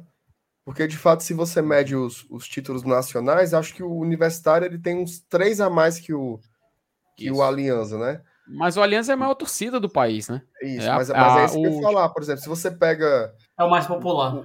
Isso, é, o Palmeiras é tem mais títulos brasileiros do que o Flamengo. Mas o Flamengo é muito maior que o Palmeiras em torcida. Né? Assim, é o maior. É o clube mais popular do Brasil. O Alianza Lima é mais ou menos isso lá. É o clube mais popular do Peru. Então, eu acho que foi por isso que ele levou esse maior, né, aqui no nosso, no nosso papo. Agora a diferença é muito pequena, até conferir aqui. É, esses são três mesmo. O Universitário tem 26, o Aliança tem 23. E qual é o terceiro, Felipe? Cara, pô, acho que acredito que o rival, né? Quem é o terceiro? Esporte Cristal. Cara, tu sa... Ah, não, não foi Esporte Cristal, foi o Real, Pot... foi o Real Potosí da Bolívia que deixou de existir. Tu ficou sabendo, né? Não, soube. Foi, faliu o time, acabou. Fechou as portas. Fechou as portas, Real Potosí, fechou as portas. Era tão tradicional no Libertadores, né? A gente sempre ouvia os brasileiros uhum. jogar contra eles. É, sempre dava trabalho, cara. Ele decretou falência, o time foi rebaixado, Porra, fechou. Fechou as portas. Eu acho que ele se, ele se refundou com outro nome. Agora, esse, esse detalhe eu não lembro, mas que o time declarou falência, fechou as portas e tudo mais, isso aconteceu. Foi, foi no começo desse ano. Só não lembro se agora ele reabriu lá da última divisão, mas que o time faliu, decretou falência, ele decretou. Beleza. O, é, a parte mais informativa, né? Fortaleza chegou na Argentina e vai uhum. treinar no estádio do São Lourenço, né? Isso, a princípio, a turma tinha dito que ia ser no estádio do Boca, mas não. Vai ser no estádio do São Lourenço. Vou fazer uma pergunta bem simples para vocês, tá? Hum. Vocês acham que essa sequência aí de dois jogos sem ganhar tal, isso já abala o, o, o elenco para o jogo de quarta-feira? Ou os caras estão na pilha do jogo? O que, o que, é que vocês acham que está se passando na cabeça da turma que está tá lá na Argentina na hora dessa se arrumando para dormir? Pode falar, Danilo. Danilo? Mas eu acho que o, o, o Voivoda falou sobre isso, na, né? Que ele disse que não, tem que lamentar no dia do jogo e no outro dia tem que virar a chave. Ele falou isso na coletiva é, também. É rápido. É, ele é rápido, é rápido porque não tem muito que chorar, né? Assim, acho que o torcedor remói, né? O torcedor tem que remoer, mas o profissional que tá trabalhando, cara, eles são assim, eles são bombardeados pelas informações do adversário. Então eles nem lembram mais. Eu acho que ele lembra do Cuiabá porque chegaram juntos lá, lá lá na, na Argentina com o Cuiabá. Mas é totalmente olho nesse grande jogo. Cara, o que é mais importante que eu acho que, que, que, o, que o jogador profissional de futebol é que basicamente ele realmente é, é, não é lorota, não. É cada jogo mesmo. Então, assim, quando a gente vê, e aí voltando só um triquinho, um tisquinho aí do, do Cuiabá, a gente vê o Max Wallace, que quase não erra saída, ele errou uma saída ali naquele, no jogo, o time não movimenta, a gente já falou muito sobre isso.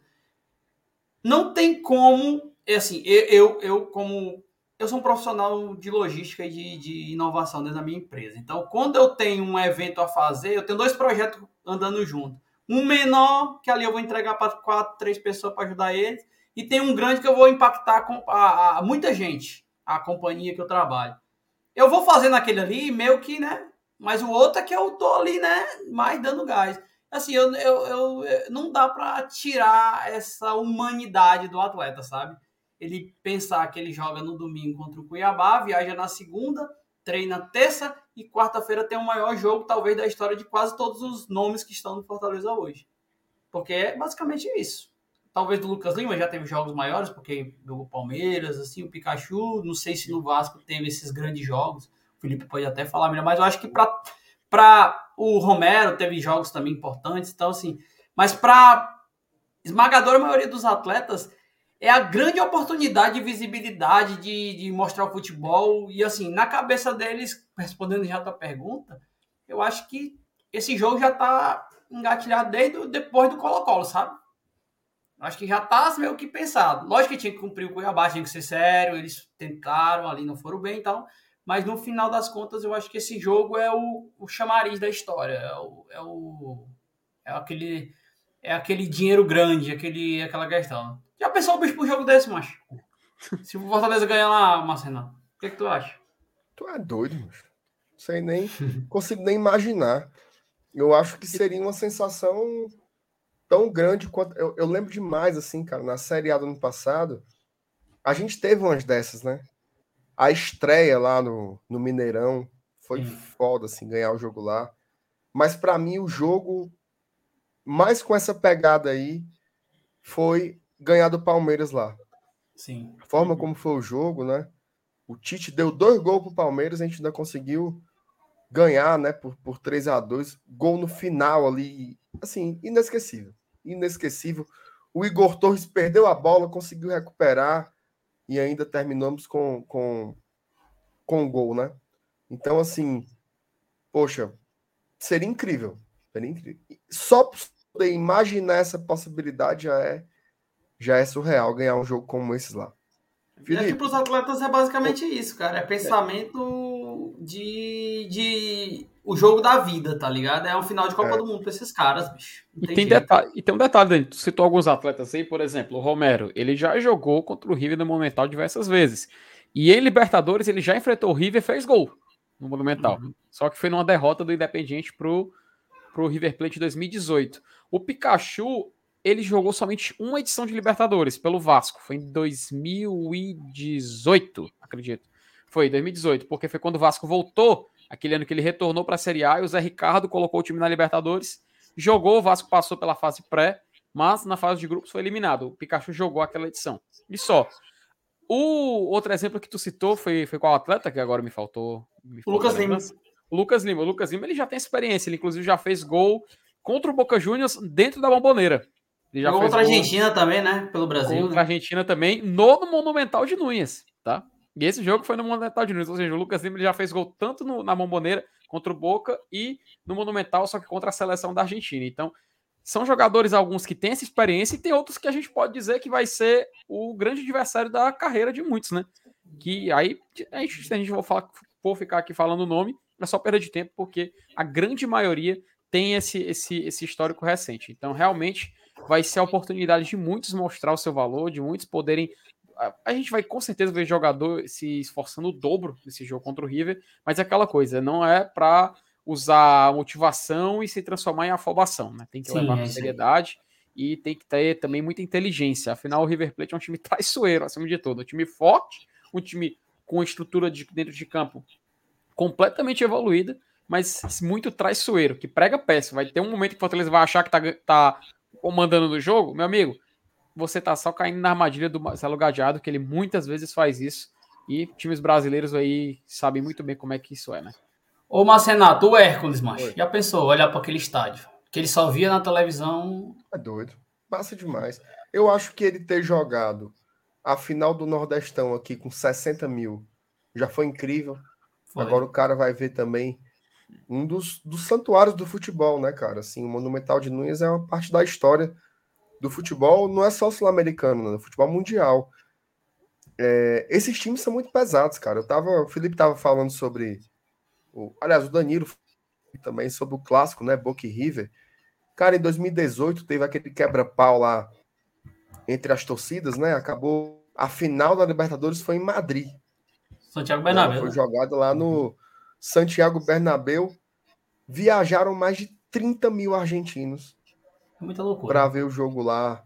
Na... Então, cara, é um. Olha só que loucura, né? Um ingresso daqui que a gente faz para botar 3 mil lá no, no, uhum. na Argentina. Os caras foram 30 mil argentinos para ver a final da Libertadores. É um negócio espetacular, realmente. A grandeza desse jogo, então tem que, tem que jogar como é o jogo, né? Com grandeza tem, também. Tem... Fala. E tem, e tem muitos jogadores, Marcelo, que assim, do River que são destaques é, do clube. Inclusive, tem o, Juan, o Julian Álvares, ele já foi vendido para o Manchester City. Ele é em julho vai lá para jogar com, no time do 18 Guardiola. milhões, né? 18 milhões de euros. Cara, pois é, e, e, ele vai chegar vá assim logo, já. Vá logo. Não, e, e aí então, logo era hoje, mano. O, o cara é. é um destaque e vai jogar, tá? E vai jogar. Então, assim, ele foi o rei da América, né, Felipe, ano passado, 2021. Cara, foi, né? Ele foi eleito. Foi. Foi. Agora, agora tu me. Daniel, agora tu me deixou na dúvida, cara. Eu realmente não lembro. Foi, mas... porque eu já tenho um vídeo pronto para amanhã. ah, então, então. Olha, enquanto, enquanto, enquanto eu tava com a farinha, o Danilo já chegou com o bolo. Mas aí, mas aí você vê, cara, que é um jogador que daqui a poucos meses vai lá estar tá jogando na Europa com comandado pelo Guardiola enfrentar o Fortaleza na quarta-feira. É isso aí. Então a gente já sabe o que a gente pode esperar, né? E se o Guardiola ver esse jogo aí que pediu o Hércules, hein, Marcenato? Não, aí ele não é doido, não. Mas assim, né? Uhum. Depende, né? Pagando é. muito, é. faz parte. Bota aí os euros aí na conta. Porque antigamente era assim, né? O cara se agradava com um jogador daqui, dava ali 300 mil reais e tchau. É. Nunca mais se via nada. Agora não. Agora os caras têm contrato, tem multa alta. Se quiser levar pagando, pagando em euro, viu? Deixa aí um, um dinheiro para o garoto que você leva. Mas vamos torcer para que os caras fiquem aqui mais tempo, né? Que joguem mais. É. Joguem uma temporada, joguem duas antes de sair. Mas é um caminho meu natural, né? futebol brasileiro ele é meio que uma, uma travessia mesmo, né? Não tem como barrar esse processo por enquanto, não. A gente vende os novos para comprar os velhos. Nunca, nunca entendi isso daí. É inacreditável como o mercado brasileiro é todo, todo errado. São Paulo aí direto. São Paulo, Corinthians, Santos. Os garotos aí de 16, 17, 18 anos. Aí compram um de 35. Às vezes o cabarrinho só com uma perna ainda joga aqui. Oh, fuleira. O Cuiabá Mas, é um, um, exemplo, né, disso, né? O Cuiabá, quantos veteranos do Cuiabá aí que, né? É, Paulão, André, André Balada. O ataque é André, Rodriguinho e Everton. e no banco Elton, né? Pelelton. Pelelton. Que né, é mais ou menos veterano, mas tá bem conhecido aí. É os zagueiros, o Walter, goleiro, antigão. Walter, experiente. O Marlon e o que é o, o, o Amperiu, né? Paulo, Paulo. Palmeiras deu certo também. Uhum. É um time muito. Muito assim, é como bem que você disse, é vende os novos para comprar o velho. É, surreal. Ó, oh, agradecer, viu? Agradecer ao, a, ao Felipe pela companhia de sempre, o Danilo pela participação. Muito obrigado, cara. Muito obrigado.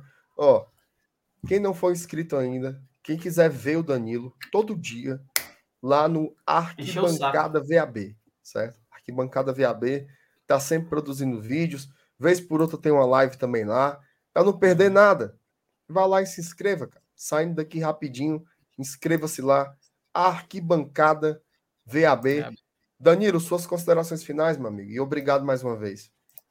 Não, considerações é que a torcida a gente, a gente vai remoer um pouquinho, lógico, é normal a gente remoer uma derrota, principalmente quando a gente vê que o nosso time era superior é, poderia ter feito um jogo melhor, mas a torcida, ela, assim como os atletas, foi a última pergunta, acho que a gente tem que É, a gente remói, engole, não aceita algumas coisas, critica de uma maneira que a gente tenha uma base, né, para a gente criticar, com certeza. A gente tem as nossas, nossas opiniões e etc. Às vezes divergentes, às vezes coerentes, junto com a um com a outra, mas que é, a gente não veja que a Libertadores seja um, um mal para Fortaleza. Pelo contrário, é um bem. É um bem que nós conseguimos com muito suor, com muita força de vontade e com eu com o Márcio, com o FT, com a galera do chat, com os próprios que estão criticando hoje que é o mal, conseguimos com muita, com muito incentivo no geral. Então, é, é a gente vive o, eu, eu ouso dizer que a gente vive o melhor momento de Fortaleza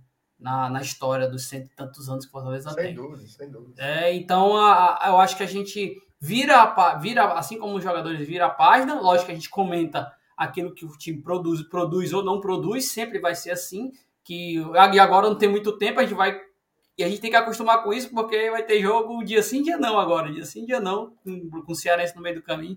Então, que a torcida tenha calma, esses atletas da base também estão chegando, dê apoio para eles. E a gente confie, cara, porque é, antes das duas derrotas, o Fortaleza era campeão do Nordeste, era o melhor time do Nordeste, não estava apresentando muito futebol, isso a gente concorda, e eu vejo o live do, do Tradição e vocês falavam muito isso, que não estava no, no, limite técnico, não estava apresentando aquele limite, aquele, aquela, aquela exuberância técnica, mas é, é assim mesmo, o futebol é assim mesmo, às vezes não, não elencos muito fortes não conseguem render tanto como deveria.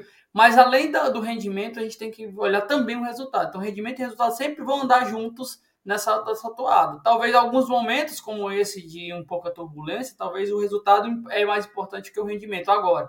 E aí a gente consegue dar uma guinada. Então, putas do Fortaleza, calma, vamos, vamos esperar. Amanhã tem vídeo lá no Arquibancada VAB, tem conteúdo no Glória e Tradição, tem conteúdo na galera todinha aí. E, e das mídias independentes, que eu gosto também, que, que a galera é, fomente isso, né? Porque o Fortaleza fica mais forte, fica mais. Todo mundo cresce nessa história. E, e é Sem isso. Dúvida. Então, muito obrigado mais uma vez pela, pelo, pelo convite. Imagina. Sempre estou disponível, sempre que puder estarei disponível, que vocês me chamarem. E é isso, muito obrigado pela força. Batemos 5 mil graças ao GT graças nesse momento. Deus, já merece, foi Bora Leão, já foi uma galera que me ajudou. Então, muito obrigado e, e tamo junto. Vamos para cima Bora buscar mais. Bora buscar os seis aí, rapidão. Ó, é. pergunta legal. É, às vezes é tão automático, né? Que é. é pergunta simples, né?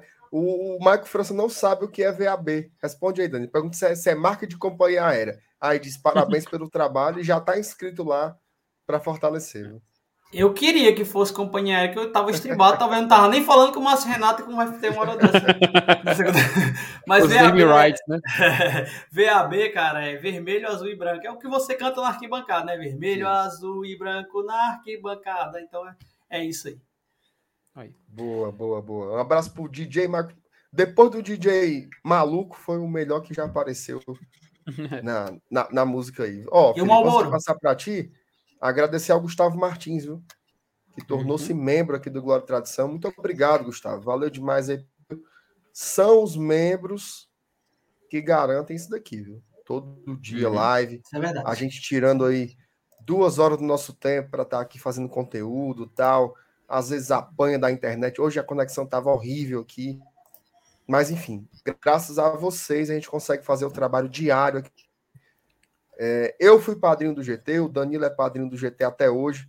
A gente sabe como cada real que pinga ajuda demais o serviço. Felipe, meu amigo, considerações finais. Cara, uh, agradecer também a presença da galera, lembrar também o pessoal que Amanhã tem live aqui no Glória Tradição, a live que vai live de pré-jogo contra o River Plate. Fica já deixar aqui logo o convite. E lembrar que amanhã vai ter, vai estar o Marcenato, vai estar o Lenilson, se não me engano, vai estar a galera da Argentina, vai, a gente vai fazer uma, uma chamada ao vivo, vai ser um evento muito, muito bacana. Não vamos adiantar muita coisa, né, Marcenato, mas deixar bem claro que vai ser muito bom o evento. Vamos receber também a galera. É... Oi?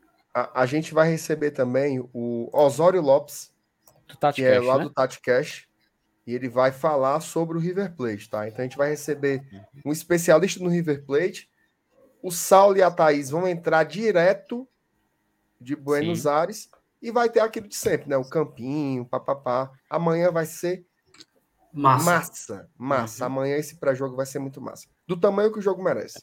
Desculpa. Exatamente. Felipe. Continue. Per não, perfeito, perfeito. Dos amigos o jogo merece. E é isso, cara. Fico com o convite, agradecer a presença da galera e ressaltar que aqui no GT, meu amigo, você continua bem informado e sempre com essa energia positiva aqui que a gente tenta passar pra galera. Beleza, tamo junto. Ó. Não deu like, deu like, não é inscrito ainda, se inscreva, se inscreva aqui, se inscreva no Arquibancada VAB e onde diabo você quiser, meu amigo. Ó, é, um meta o dedo. É, isso. Um cheiro para você. Uh. Amanhã de manhã tem. Ó, amanhã de manhã. Ah, esquecendo. Oh, rapaz. Uh, rapaz. 8 da manhã, lá Peitiquita, viu? Eita! Lá Peitiquita. 8 da manhã, perto da hora do almoço, tem vídeo de novo. Vai ter o nosso vlog lá. Os nossos blogueirinhos fitness lá em Buenos Aires, Thaís e Saulo Alves estão lá. E à noite tem o pré-jogo que a gente já falou. Então se inscreva no G. Uhum. Tá no... Beleza? Cheiro. Valeu, FT. Valeu, tamo junto. Saudações. Vamos embora.